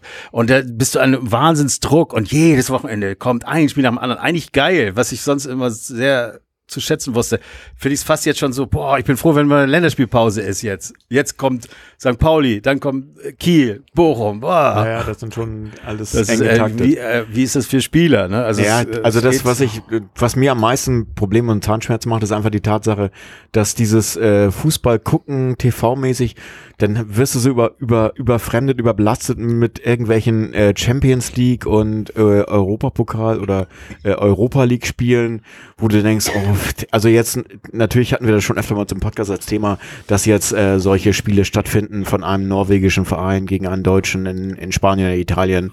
Also wo du einfach diese Entfremdung oder dieses, dieses äh, Ferne von den Fans äh, noch auf die Zinne äh, getrieben wird durch diese Tatsache, dass diese Spiele nicht nur im nicht im eigenen Stadion, noch nicht mal im eigenen Land mhm. stattfinden und bei beiden Ländern noch nicht mal im eigenen Land stattfinden, wo ich nur denke, dass das ist auch eigentlich, äh, kann das doch überhaupt kein, überhaupt kein Ziel sein, das so weiterzumachen.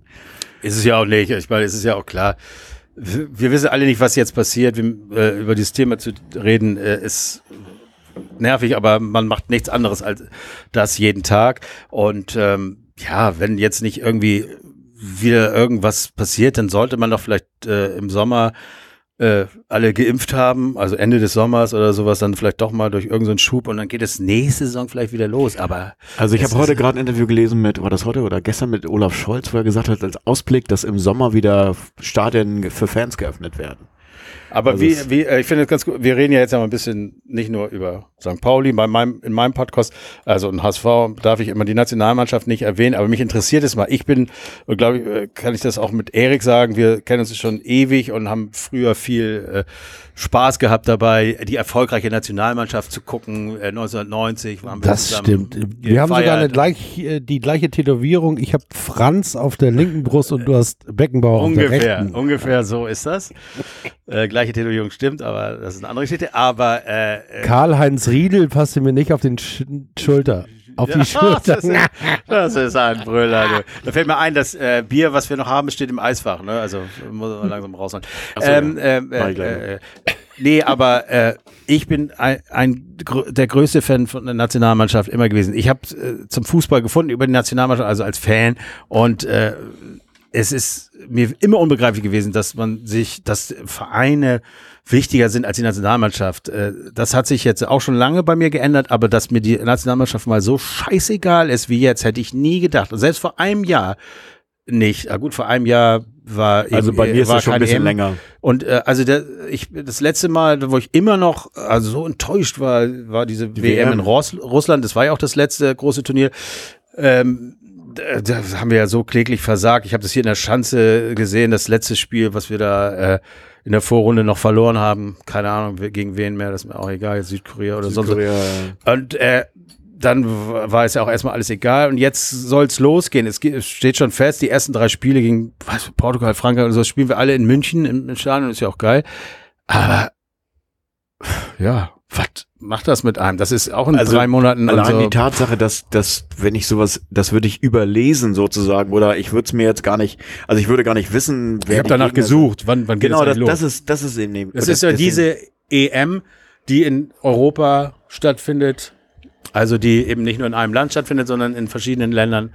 Und, äh, ja, Ach so, ja, selbst das wusste ich nicht. Ja, das Doch, das war der Plan, war ja, dass es ganz viele Länder sind. Also es ist natürlich jetzt in so einer Zeit wie jetzt noch widersinniger sozusagen, das so zu machen, aber.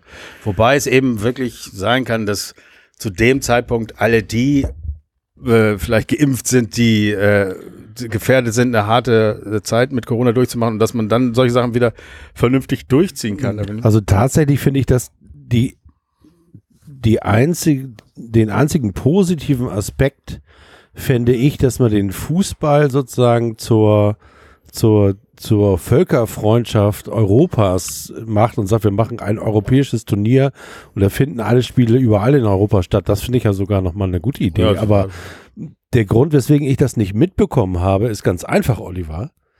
Ähm, ich glaube, das letzte Mal, wo ich wirklich mit der Nationalmannschaft gefiebert habe, war bei dir und da hat Oliver Bierhoff das Golden Nein. Goal geschossen. Das war das letzte Mal, wo ich sagen würde, da war ich als Fan unterwegs. Danach ähm, habe ich mir noch Spiele angeguckt und natürlich mitgefiebert. Ich kann mich noch erinnern an, äh, wir sind jetzt in der elften, in der zwölften Segelsaison. Also 2010 habe ich das Schiff gekauft oder haben wir das Schiff gekauft, das Segelboot. Und ähm, da bin ich noch äh, vom, ich habe das Schiff gekauft beim Viertel- oder Achtelfinale gegen England. Ich weiß noch, da bin ich mit der auf der Autobahn war schon nichts mehr los, weil alle schon zu Hause waren und ich bin fünf Minuten nach dem Anpfiff gekommen und war froh, dass ich das Spiel noch sehen konnte. Das weiß ich noch. Das ist meine letzte Erinnerung, wo ich ein Spiel der Nationalmannschaft gesehen habe. Danach also, also je mehr ich mich mit dem so Thema St. Pauli beschäftigt habe, desto weniger konnte ich mit der Nationalmannschaft anfangen, so weit, bis sie mich nicht mehr interessiert hat. Und ich halte sie also für mich als Mensch, für mich als Fußballfan, für mich als ähm, Fußball, ähm, ja, Medienvogel, der sich ja auch irgendwie politisch mit dem Thema Fußball äh, auseinandersetzt, ist die, der DFB und die DFB-Auswahl kein Thema. Ich sage sogar, sie sind so, wie sie im Moment sind, überflüssig. Kein Mensch braucht. Naja, also allein die Tatsache, du hast es ja richtig angesprochen. Früher, wenn ich so an meine Eltern denke, dass ich so das mitgekriegt habe, so oder die ältere Generation, dass äh, Länderspiele immer straßenfähiger waren. Also das galt aber natürlich, straßenfähiger war dann damals auch schon die Sportschau. Also wenn wirklich um äh, 19 Uhr, da waren die immer 18.15 Uhr oder wann die stattgefunden hat, das waren dann immer Straßenfeger. Jetzt hat sich die ganze Kultur so ein bisschen gewandelt natürlich und auch die Denkweise der, also ich bin zum Beispiel äh, wie, wie du ja wahrscheinlich auch was gerade geschildert hast, also dass die Nationalmannschaft einen gar nicht anpicht, dass man halt wirklich bei seinem, bei seinem Herzensverein ist und wenn er in der zweiten Liga ist, dann ist halt die zweite Liga interessant. Ich habe schon ein Problem, dass mich die Bundesliga nicht mehr interessiert, weil ich da einfach äh, kaum Alimente drin habe und irgendwie einen Bezugspunkt, äh, was mich da Interesse halber reizt oder sowas. Ne? Also dass ich da irgendeine Mannschaft habe, die mir jetzt äh, irgendwie am Herzen liegt oder wo ich sage, das Aber das eine an. schließt das andere ja nicht aus, finde ich immer. Und das war bei mir immer so, dass, dass man einerseits glühender Vereinsfan sein kann, aber andererseits eben gerade weil die Turniere dann ja auch außerhalb stattfinden also, äh, und eben auch gar nichts damit zu tun haben, dass man immer auch Nationalmannschaftsfan sein kann. Also das stimmt. Äh, das nee, das musste stimmt. das, das da andere nicht ausschließen. Und ähm, dann fand ich das auch immer schlimm, wenn dann, äh, wenn dann irgendwelche Idioten, also gerade Bayern-Fans sind immer gesagt haben, wir, jetzt seid ihr alle für uns, ja, wir sind doch jetzt eigentlich die Nationalmannschaft, weil sehr viele Bayern-Spieler, ja, aber ihr habt kein Anrecht auf den Mensch, der da Fußball spielt. Nur weil ihr viel Geld habt und die Leute kauft, sind das nicht Münchner, sondern es sind immer noch äh, deutsche Spieler, die eben für Deutschland spielen dürfen. Und weil ihr viel Geld habt, habt ihr sie den anderen Verein weggekauft, aber es sind trotzdem am Ende in der Nationalmannschaft immer noch äh, deutsche Spieler und die kommen von irgendwoher aus Deutschland. Meistens sind die nicht alle in Bayern geboren und äh, von daher äh, ist, ist für mich Nationalmannschaft nicht gleich Bayern, nur weil Bayern eben die Macht hat, all diese besten deutschen Spieler zu kaufen. Und, äh, und ich kann mich dann eben trotzdem an einem Müller äh, erfreuen. Also gerade jetzt äh, ist ja auch schon wieder ein bisschen her, aber auch nicht ewig, vor sechs, äh, sieben Jahren, äh, habe ich mich sehr, äh, ich, klar, da, dass ich so, Oliver Kahn, dass man den, äh, vielleicht ist es bei einigen so, dass sie so eine Aversion auf den äh, äh, Verein des jeweiligen Spielers haben, also auf, in dem Fall auf Kahn oder eben die Bayern-Spieler, die Jerome Boateng äh, und Hummels, die damals eben entscheidend waren bei dem WM-Sieg 2014 und die aber so sehr Bayern hassen, dass sie dann einfach überhaupt nicht vereinbaren können, mit denen zu jubeln. Aber gut, aber so weit geht's bei mir eben lange nicht. Also da ich kann mich eben, konnte mich immer sehr über äh, die Siege der deutschen Nationalmannschaft freuen und äh, habe das auch nicht mit irgendwas ähm, verbunden, was so falsche, äh, ne, national, mhm. falsches Bewusstsein. Also ein kleiner was. Step dabei ist ja zum Beispiel auch bei den Champions League Sachen oder wenn ich da äh, firmentechnisch mit Leuten mich unterhalte, dann kommen dann auch so, gerade bei unseren jüngeren Kollegen heißt es so, naja, also Bundesliga hm, und so Nationalmannschaft, hm, naja, aber wenn dann ein deutscher Verein gegen einen englischen oder spanischen spielt, dann ist man traditionell natürlich doch eher für den deutschen Verein. Das ist dann irgendwie immer Es gibt aber viele, die dies, äh, also ich weiß, ich habe ich hab auch einen großen Chat äh, mit so 40 Leuten drin, die, also jetzt HSV-Fans, aber wir äh, schreiben uns natürlich auch zum Beispiel jetzt im Sommer, letztes Jahr, als Bayern ähm, die Champions League gespielt hat da in Portugal. Und da muss ich ganz ehrlich sagen, ich habe das Spiel auch ähm, in München gesehen. Äh, die spielten aber in Portugal. Da war ich gerade beruflich und äh, guckte mir das da irgendwo an. Und ja, ich, ich, hab, ich wollte unbedingt das München gewinnen. Ich wäre aber auch genauso gut, wenn sie nicht gewonnen hätten, hätte ich gesagt, ach scheiße. Und dann wäre wär, wär es für mich erledigt gewesen. Also ich kann mich da in dem Moment freuen. Geil, sie haben es geschafft irgendwie äh, suche ich mir dann immer irgendwelche Spieler oder Leute aus, die mir gefallen. Äh, sagen, der Trainer gerade ist für Flick, habe ich da, glaube ich, in dem Moment gedacht, ach, was. Aber es ist doch, wenn Costa, ist doch bei der WM, wenn Costa Rica gegen Nicaragua spielt, dann suchst du dir ja, ja auch einen aus. Genau. Also sagst auch, Oh, die Farbe gefällt mir oder den Spieler kenne ich aus der Bundesliga oder was, genau. was auch immer. Und das macht deines Lebens ja auch äh, lebenswerter, dass du in der Lage bist, so banal zu sein. Das ist ja auch das, was viele Leute, die null mit Fußball äh, und null Verständnis. Elf Leute oder 20 Leute rennen einem Ball hinterher. Ja. Äh, denen fehlt ja oft einfach die, die Fähigkeit, sich für sowas Banales zu äh, über Dinge zu freuen wie so ein Tor. Weil äh, welche Situation in deinem Leben gibt es sonst außerhalb des Fußballs, wo du plötzlich ja schreist? Was? Was? Was? Nicht mal bei der Geburt deines Kindes machst du das, sondern du weißt ja ewig, dass es kommt und dann ja. Das ist der, ja, es gibt ja, doch nichts mehr super. im Leben, außer was weiß ich, du kriegst einen Job oder so. Also das wenn Willi Daft Punk spielt zum Beispiel in seinem Set, dann passiert sowas ab und an. Siehst du, okay, aber es gibt das, die äh, Ausnahmen, aber es gibt fast alles ist im Leben irgendwie so. Ja, es, und es ja. gibt diese Ausnahmen, wenn du jetzt irgendwie genau im Job oder sowas, was du nicht weißt, ob du es bekommst, dann freust du dich auch so. Aber, aber beim Fußball kannst du einfach hingehen und dann freust du dich, weil Ja, das stimmt, aber das funktioniert, das Funktioniert nur bei. Das bei funktioniert bei der Nationalmannschaft bei mir Okay, okay, mehr. Das, das ist ja auch das, was also ich jetzt auch, wo, wo ich jetzt auch so ein bisschen Angst habe. Ja. Aber ich will damit, äh, ich kam auch ein bisschen ab vom, vom Ding, ähm, weil ich es auch eben schön finde, wenn ich es schaffe, wie du es gesagt hast, äh, ein Spiel zu gucken und mich für eine der Seiten begeistert, ey, dann ich schrei auch bei Bayern nicht ja. Das ist natürlich nur bei meinem Verein und genau, vielleicht genau. noch bei der Nationalmannschaft, wenn ich richtig drin bin. Aber ich äh, äh, ich ich ergreife Partei. Ich habe mich tierisch äh, Kiel ist so ein Ding. Kiel, ich hasse im Grunde genommen unsere Begegnung mit Kiel. Äh, ich mag das alles nicht. Warum? Weil die Kieler geben ihren Fans im Moment etwas wovon die ja nur im Leben lang träumen konnten. Was Kiel abliefert und seinen Fans gibt, ist gigantisch. Die kommen nach Hamburg, seitdem der HSV in der zweiten Liga ist. Und die Kieler sind immer nix gegen den HSV. Viele Kieler sind HSV-Fans. Da kommen die und machen dem HSV es immer schwer. Also beinahe alle, die ich kenne in Kiel, sind HSV-Fans. Ja, siehst du. Aber die Kieler, die zu ihrem Verein halten, haben, äh, wir haben, wir sind in die zweite Liga abgestiegen. Das erste Spiel, was wir in der zweiten Liga spielen, verlieren wir 3 zu 1. Mit Spielern, die wir inzwischen gekauft haben, die, die das alles nicht mehr bringen, was sie da gebracht haben. Kind Zombie. Aber du hast, äh, äh, Kiel ist einfach mega und jetzt spielt Kiel gegen Bayern. Ich weiß nicht, für ihr, wen ihr wart. Ich war, natürlich für Kiel und freute ja, mich riesig. Immer. Aber und dann ist das geil, dann guckst du ein Spiel und dann bin ich auch richtig nervös und dann werde ich so richtig fast übernervös. Aber wenn dann Kiel verloren hätte, boah, ist halt so. Also das ist ja auch so der lustige vielleicht ist das so eine Art, so eine Art Dialekt von dem, was du meintest eben.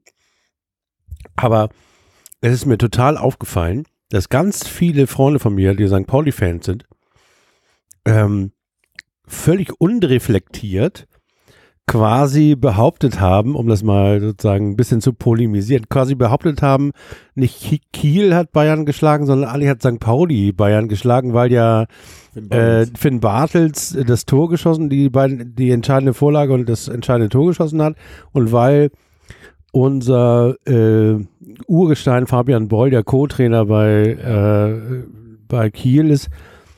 Und da habe ich noch so gedacht, also jetzt so, also so ganz irgendwie so ganz ohne äh, Gewissensbisse von, von der Flagge zu gehen und einfach jetzt mal zu behaupten. Also ich ähm, finde ja schon merkwürdig, Kiel die Daumen zu drücken gegen Bayern. Finde ich okay, wenn man das aus so einer Fußballperspektive sieht. Also der Kleine gegen mhm. die großen Bayern, alles in Ordnung. Aber quasi diese St. Pauli überzustülpen über Kiel und dann auch noch für sich zu vereinnahmen, dass man ja eigentlich Bayern besiegt hätte. Ja, also das, das fand ist, ich sowas von albern. Dass ja, das, das ist so albern. Das ist wirklich das Albernste und das ist ja etwas, was ähm, Weltpokal, Sieger, Besieger, Besieger, Besieger, äh, äh, das ist ja auch sowas. Aber äh, jetzt mal ganz ehrlich, wir haben nur mal, um Namen zu nennen, äh, äh Van Beuten, äh, äh, Jerome Boateng, Salihamidzic, äh, wir haben sehr viele Spieler an, äh, Ole, an äh, Bayern abgegeben und niemals denkt da einer, äh, das ist ja jetzt, na klar, weil die natürlich auch zig noch bessere haben und das nicht die Topspieler sind, aber die sind weg und so ist es im, im Game. Die sind weder unbedingt bei euch äh, groß geworden, das kann ja in dem Fall jetzt stimmen, dass es doch so war. Die Spieler wechseln von einem Verein zum anderen und ähm, ich würde, äh, ich, ich finde es albern. Es wird natürlich oft auch missbraucht, dass zum Beispiel ein Hand, der aus Bremen kommt, da ist es immer der Bremer, ne? Aber würde er jetzt richtig Erfolge haben, uns wirklich hochschießen, dann ist er das auch schon schnell nicht mehr. Ne? Ja, ich finde das ganz interessant. Darf, Entschuldige, ja, darf ich kurz unterbrechen, weil ähm, wir sind ja jetzt auf Verein, sozusagen Nationalmannschaft, äh, Fußball an sich, also Vereinsfußball an sich, äh, dann unser Verein und dann sagen wir mal unsere Spieler in Anführungsstrichen. Und es gibt ja doch tatsächlich interessanterweise gibt es ja Spieler, äh, die, äh, äh, die gehören irgendwie zu einem Verein. Auch wenn sie irgendwo anders spielen.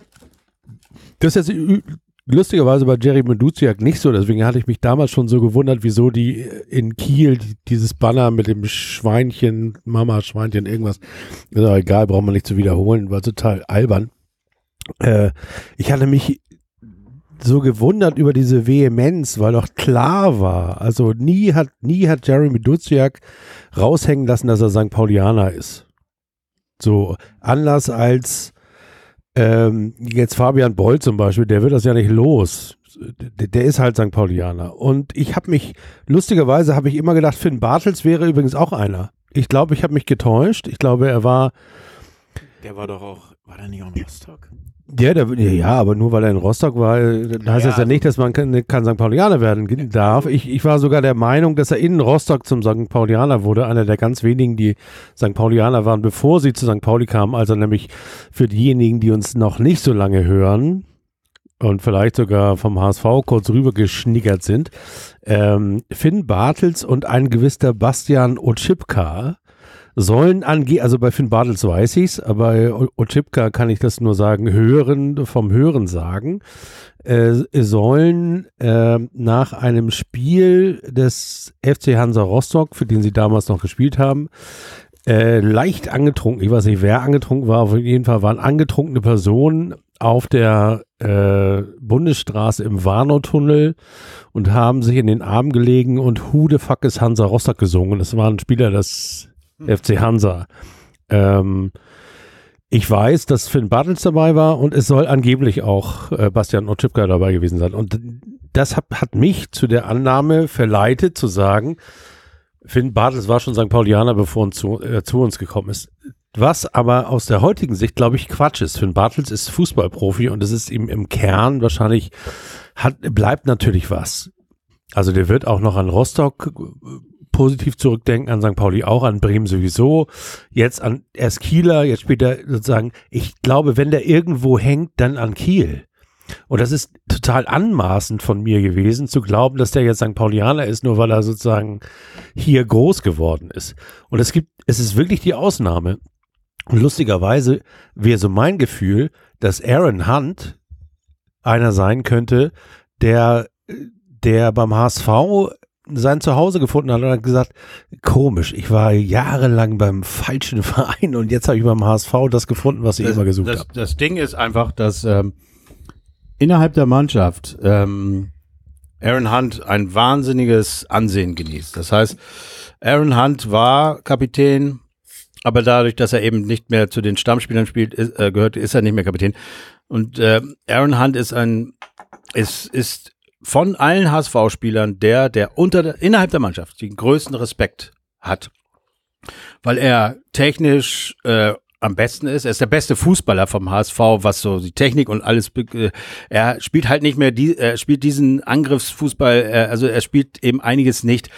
Er, macht das Spiel oft langsam. Er denkt viel nach. Er, er bringt Ruhe in das Spiel und das ist oft etwas, was vielen Fans einfach zu ruhig ist und äh, leider ja auch nicht immer zum Erfolg führt. Er er ist ein unglaublich guter Techniker, er kann tolle Freistöße schießen, aber sie gehen halt nicht rein. In, in, in vielen wichtigen Spielen gab es äh, Möglichkeiten, den Unterschied zu machen, den hat er nicht gemacht. Er hat also ähm, beim HSV wenig Spiele äh, entschieden und das fehlt ihm einfach, diese Akzeptanz bei den Fans. Deswegen, äh, es gibt sehr viele Fans, äh, du hast das ja vielleicht auch mal gesehen wir in unserem Podcast, weil bei uns einer sehr auf ihm immer rumhackt und das wird von vielen Fans überhaupt nicht gut geheißen. Es gibt sehr viele HSV-Fans, die Hand sehr schätzen und ihn als einen ganz wichtigen Spieler sehen.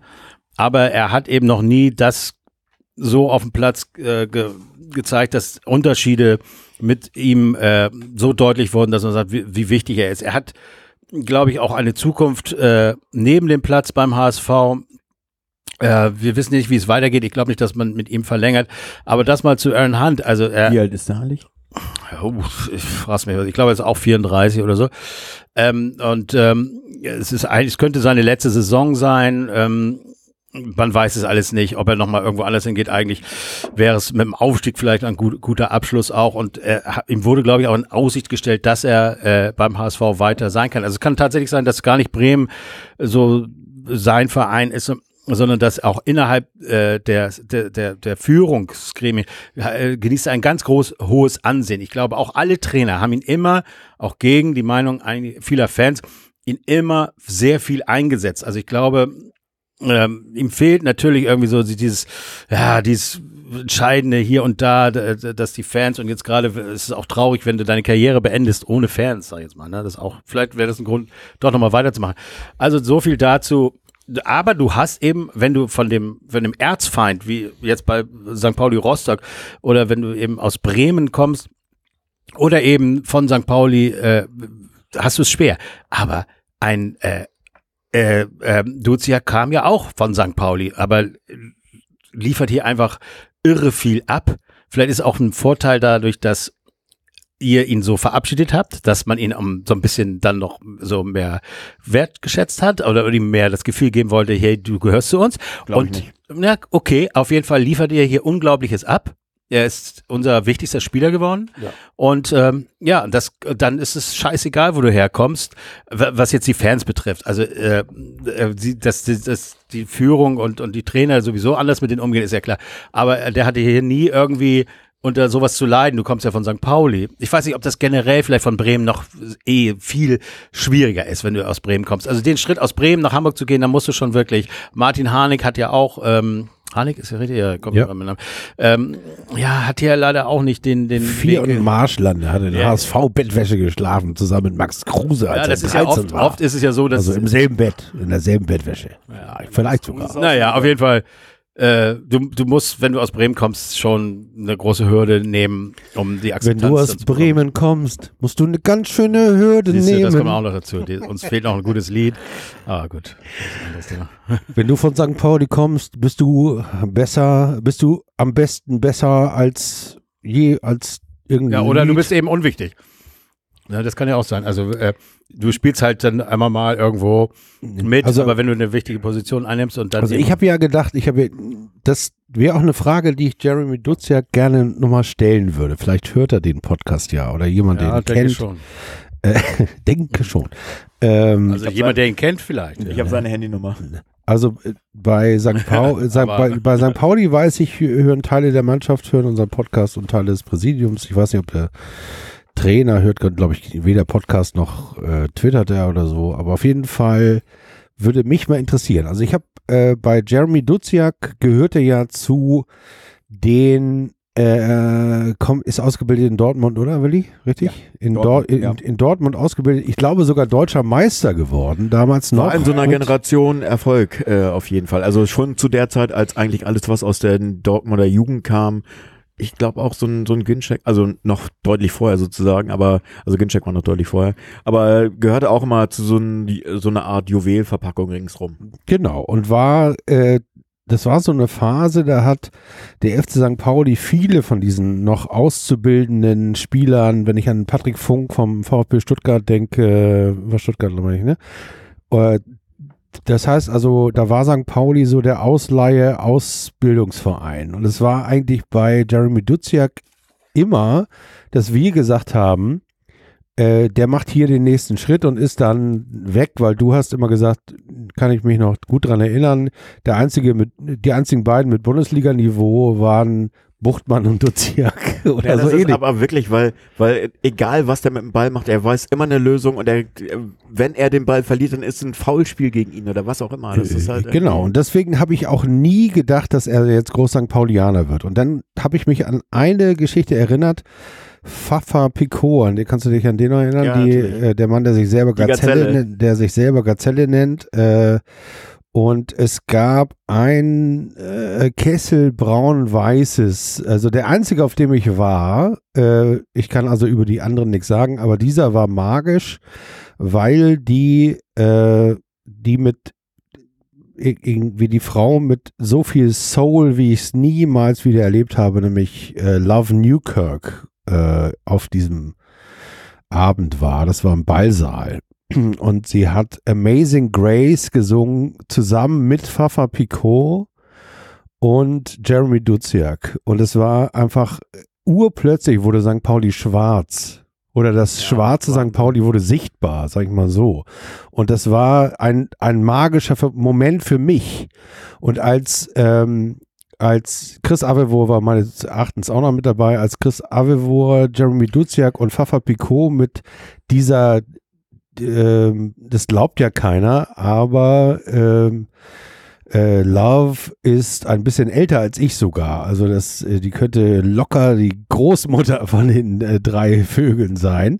Ähm, und die hat die einfach mit ihrer Stimme, mit ihrer Art, mit ihrer ja, mit ihrer Seele hat sie sie sozusagen um, umgarnt und in diesem Fußball-Event hat sie einen Soul auf die, äh, zusammen mit Fafa Pic, äh, Pliquet, äh, Pi- Pi- Pi- na hier, Pico. Picot hatte ein, ein ich habe noch ein Foto, wo Jeremy Duziak sie anguckt und Fafa anguckt und ich habe gedacht, das ist der Moment, in dem dieser Mensch St. Paulianer wird. Und das war, meine ich, drei Monate, vier Monate, bevor er dann zum HSV gewechselt ist.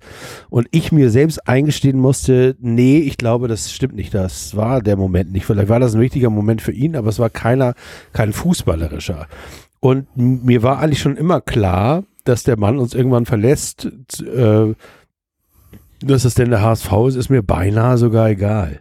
Naja, am Ende des Tages weiß man immer, die Jolle sind jung, haben so ein irres Potenzial und spielen in der zweiten Liga, da ist es relativ äh, offensichtlich. Das, das wissen wir im Grunde das ist ja auch alles in Ordnung. Bis auf äh, Ausbildungsverein halt. Ne? Ja, ja, das wird ja immer viel gesagt. Äh, äh, bis auf äh, Bayern München geht es auf fast jedem Verein so.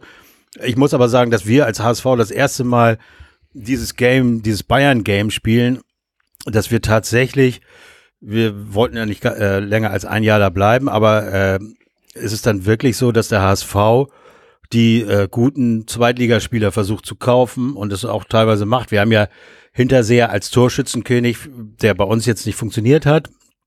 Also der war gar nicht schlecht, äh, aber es ist eben nicht dieser Durchschlag, den er in Bochum hatte, 18 Tore gemacht. Ja. Ist im Moment, äh, äh, klar, äh, Terodde äh, Du macht hattest immer Kin- seine 30. Du hattest Kin Zombie schon angesprochen. Ken Zombie in Ist, Kiel äh, war, Hinterseher war ist nee, aber verliehen jetzt, oder? Oder ist verkauft sogar? wer? Hinterseher? Ja, Hinterseher ist weg. Der ist irgendwo in Südasien, irgendwo in Asien. Aber äh, wir, wir haben Kittel, ich glaube Regensburg war das, äh, wir haben Ken Zombie äh, geholt, wir, wir haben Everton in der Erwartung aus äh, äh, äh, ähm, äh, Nürnberg geholt äh, in der Erwartung, aber der hatte eben leider mit Verletzungen so, das war schon ein wichtiger Spieler in der Abwehr und man hatte hätte ihn auch gebraucht. Also der wäre mit dem, was er schon gezeigt hat, wäre er ganz wichtig gewesen im, im, äh, im letzten, äh, in der letzten Rückrunde. Der hatte, was weiß ich, drei Spiele gemacht für den HSV. Leibold ähm, kam äh, auch aus Auch aus Nürnberg, Nürnberg, war auch ein, ein ganz wichtiger Spieler, wo man sich also in Nürnberg äh, wirklich traurig war und er ist ja nach wie vor noch ein wichtiger Spieler von uns. Also wir haben schon immer äh, auch dieses Game mitgespielt, die äh, guten Spieler äh, hier aus der zweiten Liga zu kaufen, um äh, äh, weiter aufzusteigen. Ich glaube, der äh, Grund, warum das, was viele sagen oder auch viele HSV-Fans haben immer gesagt, wenn, also nach der ersten Saison, wenn wir jetzt nicht die erste Saison aufsteigen, dann war es das. Wenn wir zweite Saison nicht aufsteigen, dann war es das. Das ist, äh, das, dann war es das im Sinne von, dann steigen wir eventuell auch sogar in die dritte oder Spiel, Mittelmaß und so. Ich glaube, nach wie vor ist der HSV für alle Spieler, würde auch in der nächsten Saison noch so sein, immer noch der erste Favorit auf den Aufstieg. Und wenn ich aufsteigen will, Geh zum HSV. dann gehe ich zum. HSV. Und ich, wir haben, und da ist die Tradition mal etwas, wo man sagt, ja, von der Tradition kannst du nichts kaufen. Doch, Spieler. Weil die Spieler äh, Das eventuell Image kennen oder ja, weil die Spieler, natürlich ist das auch die Stadt äh, und so und die Tradition, die, für die du dir quasi, wie man so schön sagt, du kannst ja dafür nichts kaufen in dieser Saison, nein, aber du überzeugst Spieler, die sich entscheiden müssen, wo geht's hin? Äh, und ich gehe nach Hamburg. Und wenn ich in Hamburg den Unterschied mache, dann ist eine Millionenstadt, auch eine schöne Stadt, da sagen wir ja beide nichts anderes, ähm, beide, aber dann, dann gehe ich dahin, weil äh, mit mir, und das ist ja immer so, dass man dann vielleicht auch als Stürmer, der erfolgreich ist oder sowas, oder als Verteidiger sagt, nee, mit ihr, ich werde da mich durchsetzen und dann steige ich mit dem HSV Naja, auf. guck Warum denn dir, guck dir die Mannschaften an, die oben stehen. Das ist jetzt auch nicht, willst du einem jungen, talentierten Spieler, der Bundesliga spielen will und irgendwo zweite Liga sich umguckt, willst du ihm sagen, geh zu Fürth oder geh nach Heidenheim oder äh, keine Ahnung, Sandhausen oder Kiel oder wie auch immer. Das, da fällt ja immer schon schwer, Bielefeld zu nennen, die jetzt in der Bundesliga spielen. Das sind halt einfach Vereine, die Traditionsvereine, die nicht funktionieren, gibt's auch genügend in der zweiten Liga. Nürnberg und ja, Hannover kriegt jetzt gerade die Kurve, Düsseldorf auch so ein bisschen, aber das ist halt alles, äh, das ist halt alles noch eine andere, nicht so eine schwerwiegende Tradition, wie der HSV sie zu bieten hat. Muss man halt mal ehrlicherweise Ja, du sagen. bist halt auch, abgesehen davon, bist du auch, äh, jeder Spieler will gesehen werden äh, und will auffallen und glaubt an sich. Und du bist im, beim HSV, bist du einfach im Fokus. Du, du, bist, die, es guckt einfach die ganze, ist nach wie auch, vor so. auch im Negativen. Ich meine, Ja, wir haben, wir haben, eine, wir haben eine harte Presse in der Stadt. Das wird auch mal so bleiben. ne? Das ist halt auch schon so. Deswegen äh, führt das manchmal dazu, dass du, wenn du labile Spieler hast, äh, die dann sich immer sagen lassen müssen, ja, guck mal, du bist als talentierter Spieler zum HSV gekommen. Wie alle talentierten Spieler äh, ist dein Formverlust beim HSV immens groß, weil Genau, die mit dem. Druck nicht zurechtkommen. und das all ist, Aber wenn du an dich glaubst und alles, dann weißt du, es gibt auch Beispiele, die ist eben wie Duziak oder sowas äh, und eben auch andere Spieler, Leibold eben auch oder so, die eben einfach äh, funktionieren und die eben diesen Schritt gehen äh, und dann äh, viel mehr im Fokus stehen. Und das daran glaubt äh, jeder, also jeder, der zum ASV wechseln kann, äh, sieht da eben seine große Chance, plus dass der Aufstieg sein könnte. Also hat der HSV die Möglichkeit, auch beim nächsten Nichtaufstieg wieder äh, alles rauszuräubern. Und wir haben noch nicht mal, muss man da auch zu sagen, ein Terodde ist ablösefrei gekommen. Die Leute kommen zu uns und haben äh, weniger Gehalt, als er noch hätte äh, verdienen können. In Köln, glaube ich. Äh, äh, die kommen trotzdem, weil sie denken, äh, großer Verein, äh, ich werde es hier versuchen, ich habe Bock da drauf. Und äh, von daher, wir werden immer oben mitspielen, wenn sich das jetzt nicht noch zehn Jahre hinzieht. Aber ich glaube, es wird auch im nächsten Jahr wieder um den Aufstieg gehen, wenn es nicht endlich dieses Jahr mal klappt. Ich hätte noch zwei Punkte, die ich gerne dich fragen würde, Oliver. Also Das erste ist, dass ich glaube, dass es auch die Stadt Hamburg ist. Also ich kann mir gut vorstellen, dass der Wechsel von Duziak zum HSV mindestens. Er wollte mal in Hamburg spielen, ne? Oder was?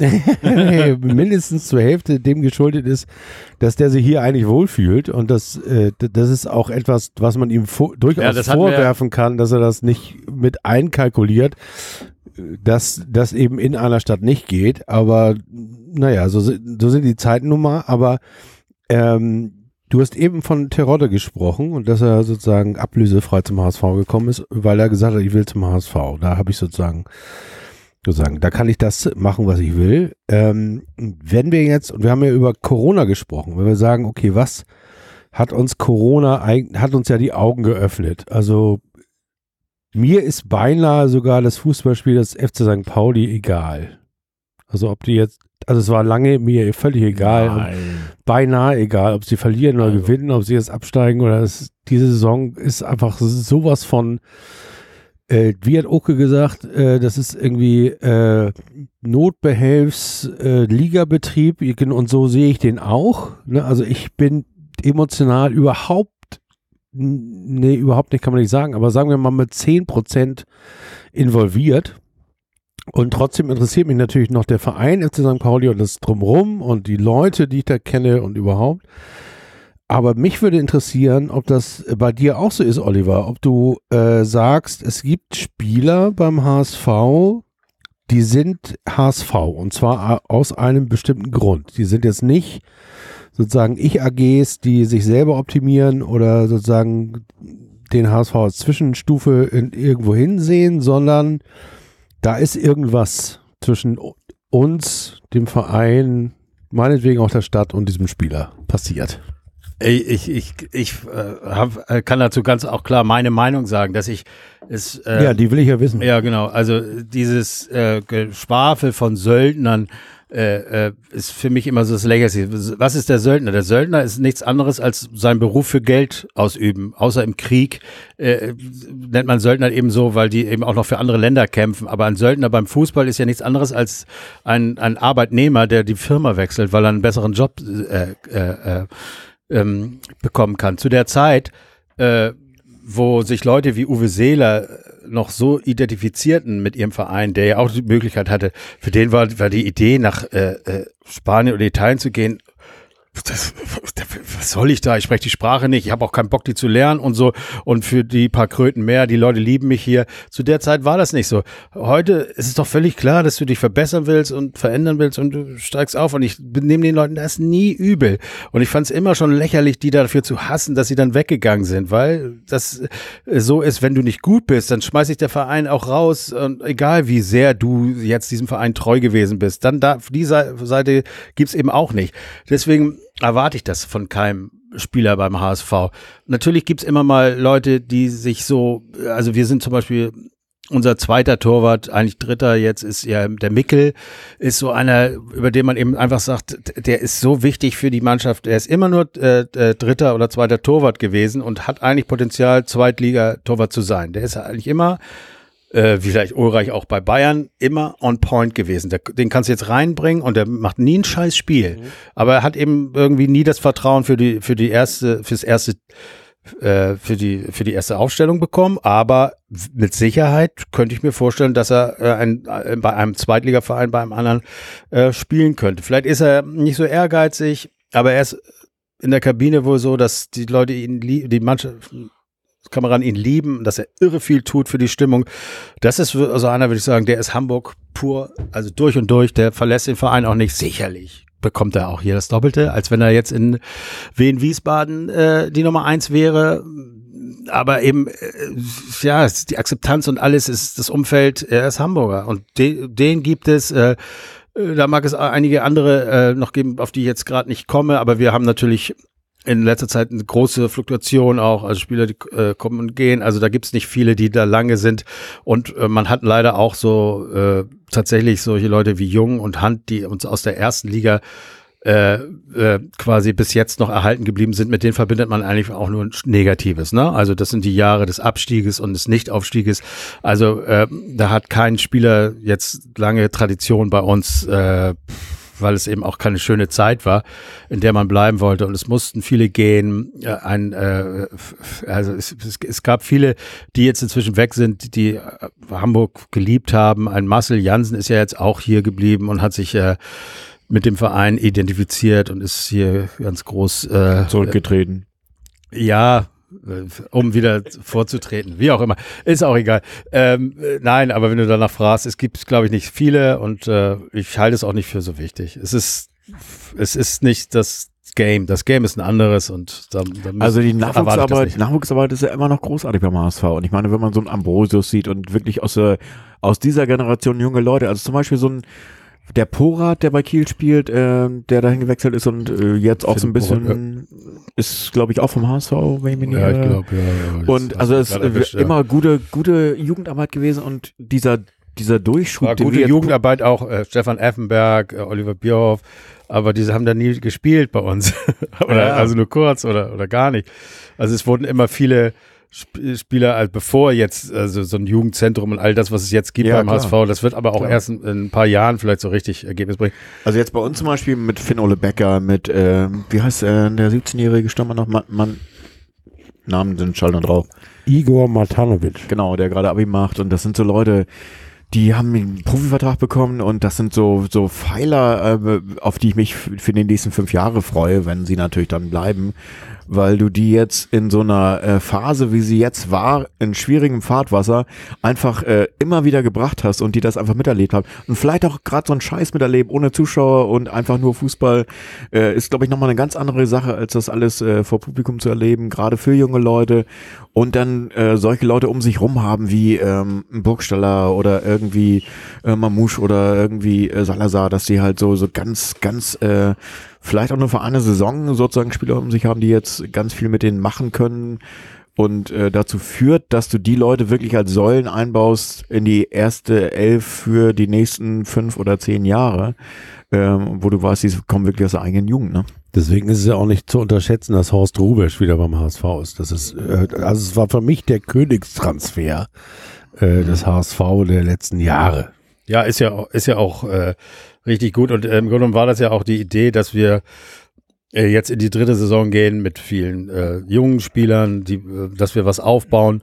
Und dann hat man doch kurzfristig, kurz vor ähm, Tore Schluss, hatte, hat man dann noch an Toni Leistner, einen Jasula äh, äh, und einen Terodde geholt und einen Ulreich. Und äh, das war eigentlich gegen die Idee, die Grundidee, aber das wurde eben ist quasi das äh, Thema Säulenspieler, so wurden sie genannt. Ähm, und äh, äh, oder werden sie genannt und äh, die brauchen wir eben, um die Jungen mitzuziehen. Und nun ist es oft so, dass, dass wir als Fans oft sagen, wenn dann gewechselt wird, äh, es gibt einen Haier, es gibt äh, äh, äh, nicht Haier, es gibt äh, ähm, äh, Heil heißt er, es gibt äh, Jonas David, es gibt Spieler, die, die du bringen kannst, die nicht das vielleicht bringen, was du erwartest, aber sie sind unsere Zukunft. Und oft wünschen wir uns, dass man eben zum Schluss nicht einen Bobby Wood reinbringt, den wir schon seit Jahren versuchen zu verkaufen. Jetzt hat er mal ein Tor geschossen, okay, sondern einfach jemanden reinbringt, von Bobby Wood kannst du eh nichts mehr erwarten oder so. Äh, da kommen keine großen Leistungen mehr. Ähm, dann hau du kannst ihn mal nicht verkaufen, wenn er nicht, wenn er nicht zeigt. ja, es ist wohl wahr. Zeigt. Vielleicht ist er jetzt tatsächlich ein paar Marken mehr wert. Und ich habe auch vor der Saison gesagt, er wird uns noch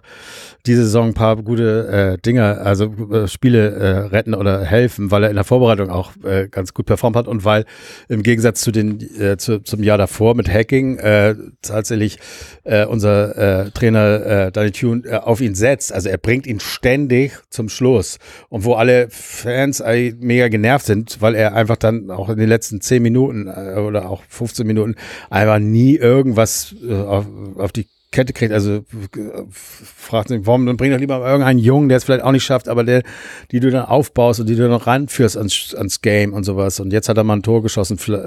Ob das, also einige fragen sich auch schon, was es kann der Grund sein, dass er den immer wieder reinbringt. Es wird das Derby sein. Er wird eingewechselt und macht das entscheidende ja, Tor. Er macht die entscheidende Jetzt stell dir mal vor, das kommt so. Ja, ja. Aber es will, Willi, er will das schon. Willi, Willi, Willi. Aber das entscheidende Tor fällt ja dann immer äh, ja. in der Nachspielzeit für die richtige Mannschaft. Also ich habe noch Aufkleber, äh, diese Aufkleber, die wir äh, gedruckt haben nach dem 4 zu 0. Let's go West. Und davon habe ich noch sehr viele und ich würde die auch durchstreichen und eine 5 dahin schreiben. Das ist kein Thema.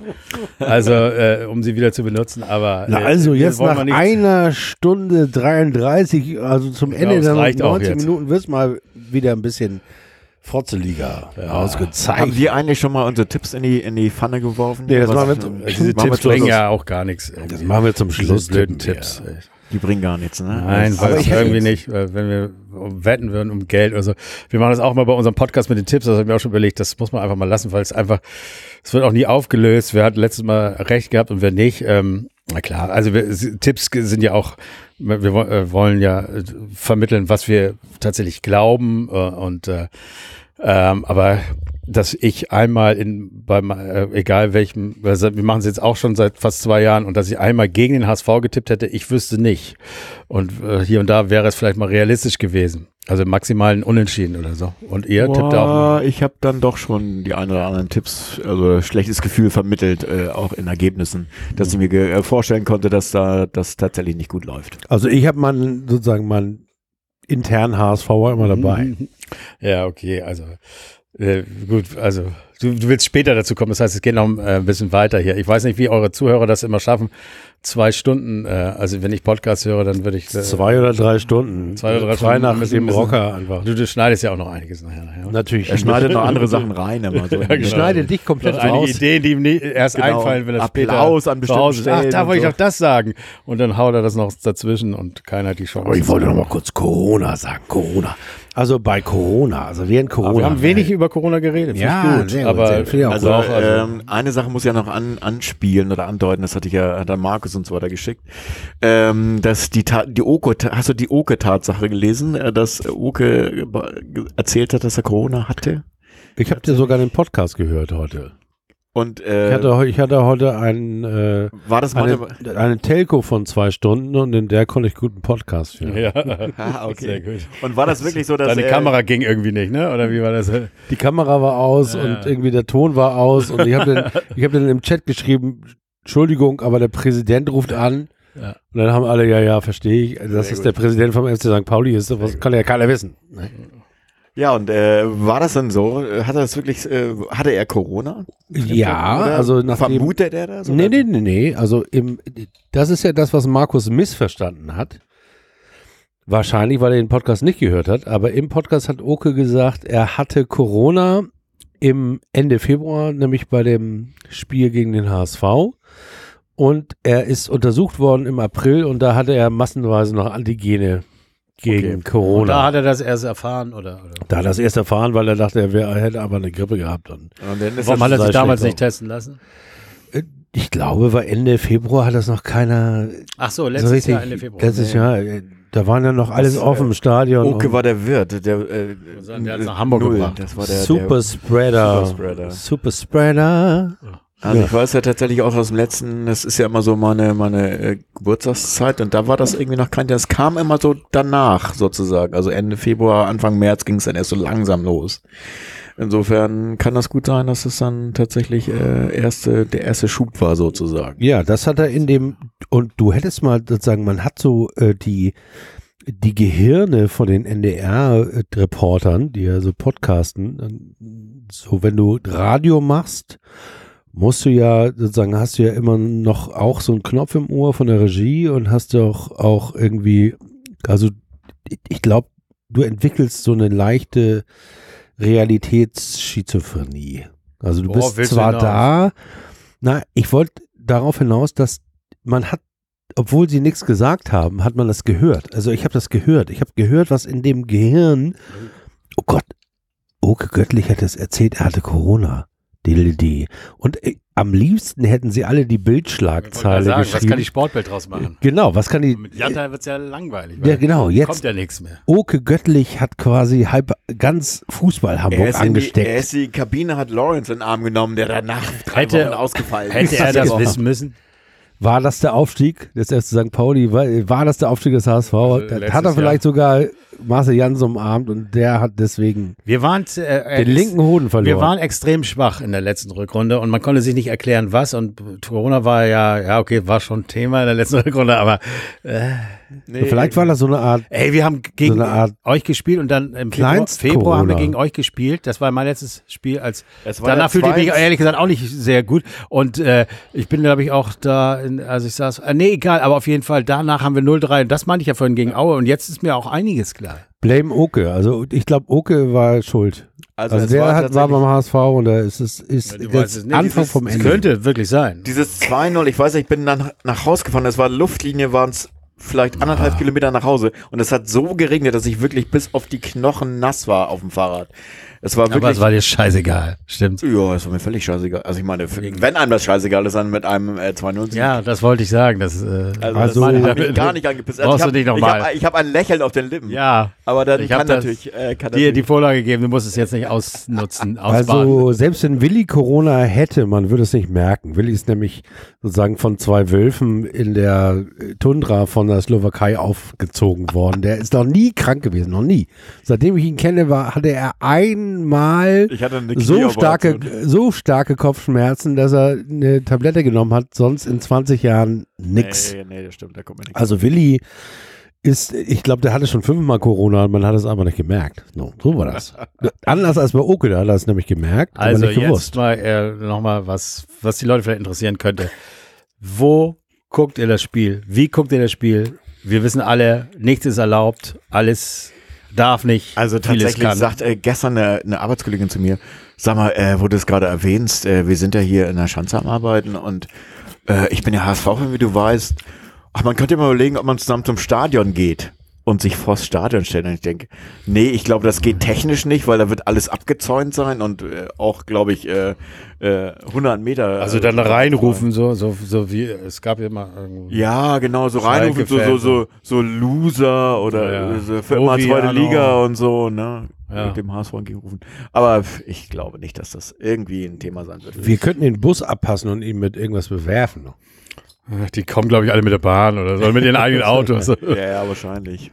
Von ja. Hagen, die treffen sich alle Hagenbeck, Hagenbeck und fahren mit der U-Bahn. Ganz nicht, Mit dem Hubschrauber auf dem Ja, aber jetzt mal, er, wie, mal ernsthaft, wie, wie werden die das machen? Ja, die, die treffen sich dann beim HSV. Ich weiß schon, Na, ich weiß komm, schon, wie ich es mache. Ähm, ich weiß nicht, ob ich das hier sogar sage, aber wir treffen uns, glaube ich, offiziell geschäftlich in einer Agentur von einem befreundeten Unternehmen und wir werden geschäftlich, ist ja Montag auch, wir werden geschäftlich Montag noch einiges äh, einen griechischen Fernsehsender äh, finden, der übers Internet überträgt und dann werden wir äh, Gyros essen. Ja, Gyros essen und vorher schon jeder mindestens eine Flasche Uso getrunken haben, damit wir es überhaupt ertragen können. Das 3 zu 0 des FC St. Pauli gegen den Ist HSV. das jetzt dein Tipp? Ist das dein Tipp, Erik? Sag's mir Nee, auch. ich habe tatsächlich einen Tipp abgegeben äh, gestern äh, bei Kicktipp, bei meiner gegengeraden Kicktipp-Runde.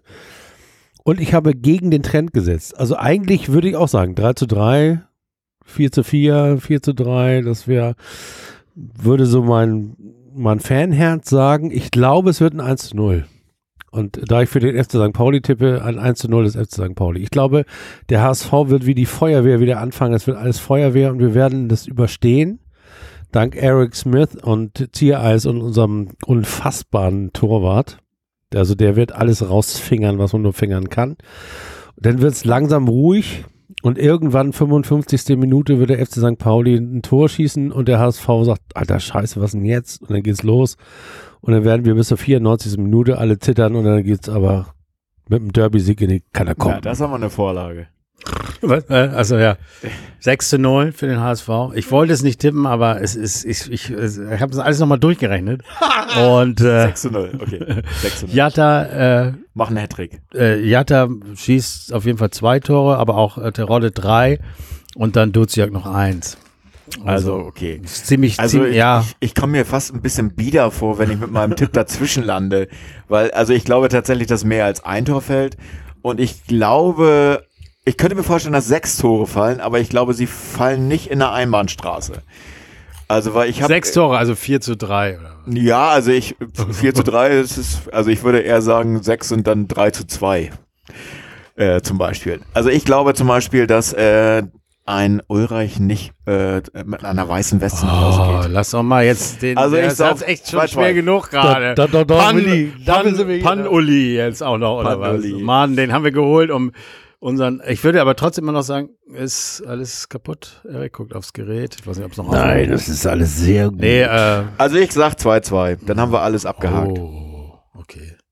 Ja, okay. Also, äh, ist. Äh, 6 zu 0, ne, hat er gesagt. Ja, ich, irgendwie ganz, äh, das mache ich immer, dass ich so komische Sachen tippe, die nie hinkommen. Aber einmal in der Saison kommt Na, irgendwas. normalerweise normalerweise bin ich auch gefeiert. immer ein Fan davon zu sagen, ich tippe auf den HSV, weil wenn er gewinnt, habe ich so, kann ich sagen, habe ich doch gesagt. Dann habe ich Und- wenigstens was davon. Genau, und äh, sonst kann ich nämlich sagen, wenn wir Geld. gewinnen. Dann setz auch Geld. Genau, eigentlich müsste ich das machen und äh, normalerweise sage ich, na, wieso, wir haben doch gewonnen, ist doch super. Mein Tipp ist doch egal, Hauptsache so ein Projekt gewonnen, das ist auch gut. Ja, ja. Man Ja. kann sich das alles zurechtschieben. Das Ich habe einen Spreiztipp. 5 Euro auf St. Pauli und 10 für den HSV. Dann bin ich immer auf der Gewinnerseite. Ne? Es sei denn, das Grünfeld. Ja. Also ich, es hat Spaß gemacht mit Null. euch. Ich weiß nicht, ob sich das jemand anhört, aber wenn, dann äh, Dann schön, dass ihr noch bis jetzt dabei geblieben seid. Ihr Das ist meine Meinung. Ja, also Und, Marcel ähm, Jansen wird sich ja nochmal melden. Wenn es alles so läuft, wie ich es mir vorstelle, dann wird das, also zumindest in Bezug auf eine Begegnung in der gleichen Liga, hoffentlich für lange Zeit. Das Naja, letzte nächstes, Treffen nächstes gewesen. Jahr im Pokal. Erste Runde Dann natürlich. Oder so. Also das hoffen wir alle. Ne? Also das hoffen wir alle, dass das wenn hier wir das letzte schon- Derby wenn war. schon In der zweiten früh Liga. ausscheiden, dann gegen euch. Also tatsächlich ist, wird das letzte der werden. Ich habe ja, als wir, als wir so lange unten gestanden haben, Also auf gedacht, dass das Mal- der Grund wäre. ja, da habe ich gedacht, na okay, dann, dann, dann bleiben die doch in der zweiten Liga und wir sind dann auch nicht mehr dabei. Wie geht das denn? Das kann auch nicht. Das wäre hätte sich auch Aber jetzt räumt ihr ja die Bude von hinten auf. Ihr Wir rollt haben das nur noch elf auf. Punkte, Digi. Elf Punkte bis zum dritten. Bis zu uns, oder wie? Ja. bis zum dritten Ja, elf ist Punkte. alles möglich. Also was wir uns ja mal beide vornehmen können, ist, äh, wie gesagt, ich habe das auch bei euch gecheckt. Ähm, es war ähnlich, dass ihr aus diesen letzten 36 möglichen Punkten einmal 13, einmal 16 Punkte geholt habt. War auch nicht so spektakulär. Äh, vielleicht schaffen wir beide das äh, mal einfach ein bisschen mehr äh, hinzulangen, was die letzten zwölf Spiele angeht. Und dann, also, äh, naja, bei einer Punkteteilung wäre das natürlich nur wieder einer für jeden. Mal gucken, wie es ausgeht. Ich freue mich auf jeden Fall aufs Spiel und äh, Also wenn wir 6-0 verlieren und danach kein weiteres Spiel mehr verlieren, finde ich es auch irgendwie okay. Ich habe ja auch Also- gesagt, wenn wir 1 zu 1 spielen, ihr bleibt Stadtmeister, habe ich euch ja auch schon geschrieben, dann ist mir auch kackegal, wenn wir dann aber aufsteigen, dann könnt ihr auch Stadtmeister bleiben. Sowas stört mich gar nicht. Ich will nur mal wieder da oben mitspielen, mal so gegen Bremen und solche komischen Vereine, die leider ja nicht letzte Saison abgestiegen sind. Aber dann hätten wir es wahrscheinlich noch schwerer gehabt, Ja, jetzt wieder hochzukommen. Das war der Grund, warum ich am Ende gesagt habe, komm. Ich meine, die hatten es wirklich, also so also klar wären die, also na egal. Anderes Thema. Nee, stimmt. Ich wir sag, sind schon so danke. lange befreundet, Oliver. Ich bedanke mich sehr, sehr herzlich für die Herberge und Ja, muss dich ich aber leider mich für enttäuschen. Du. Equipment. Ihr werdet so. nicht aufsteigen. Gut, dass wir auch das Derby nicht uns gewinnen. früh entschieden haben, nicht nach dem Derby noch einen Podcast zu machen. Irgendeiner wäre da immer nicht so froh Ja, das drüber. ist immer so.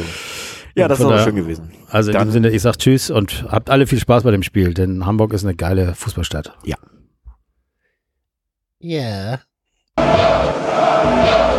Lord.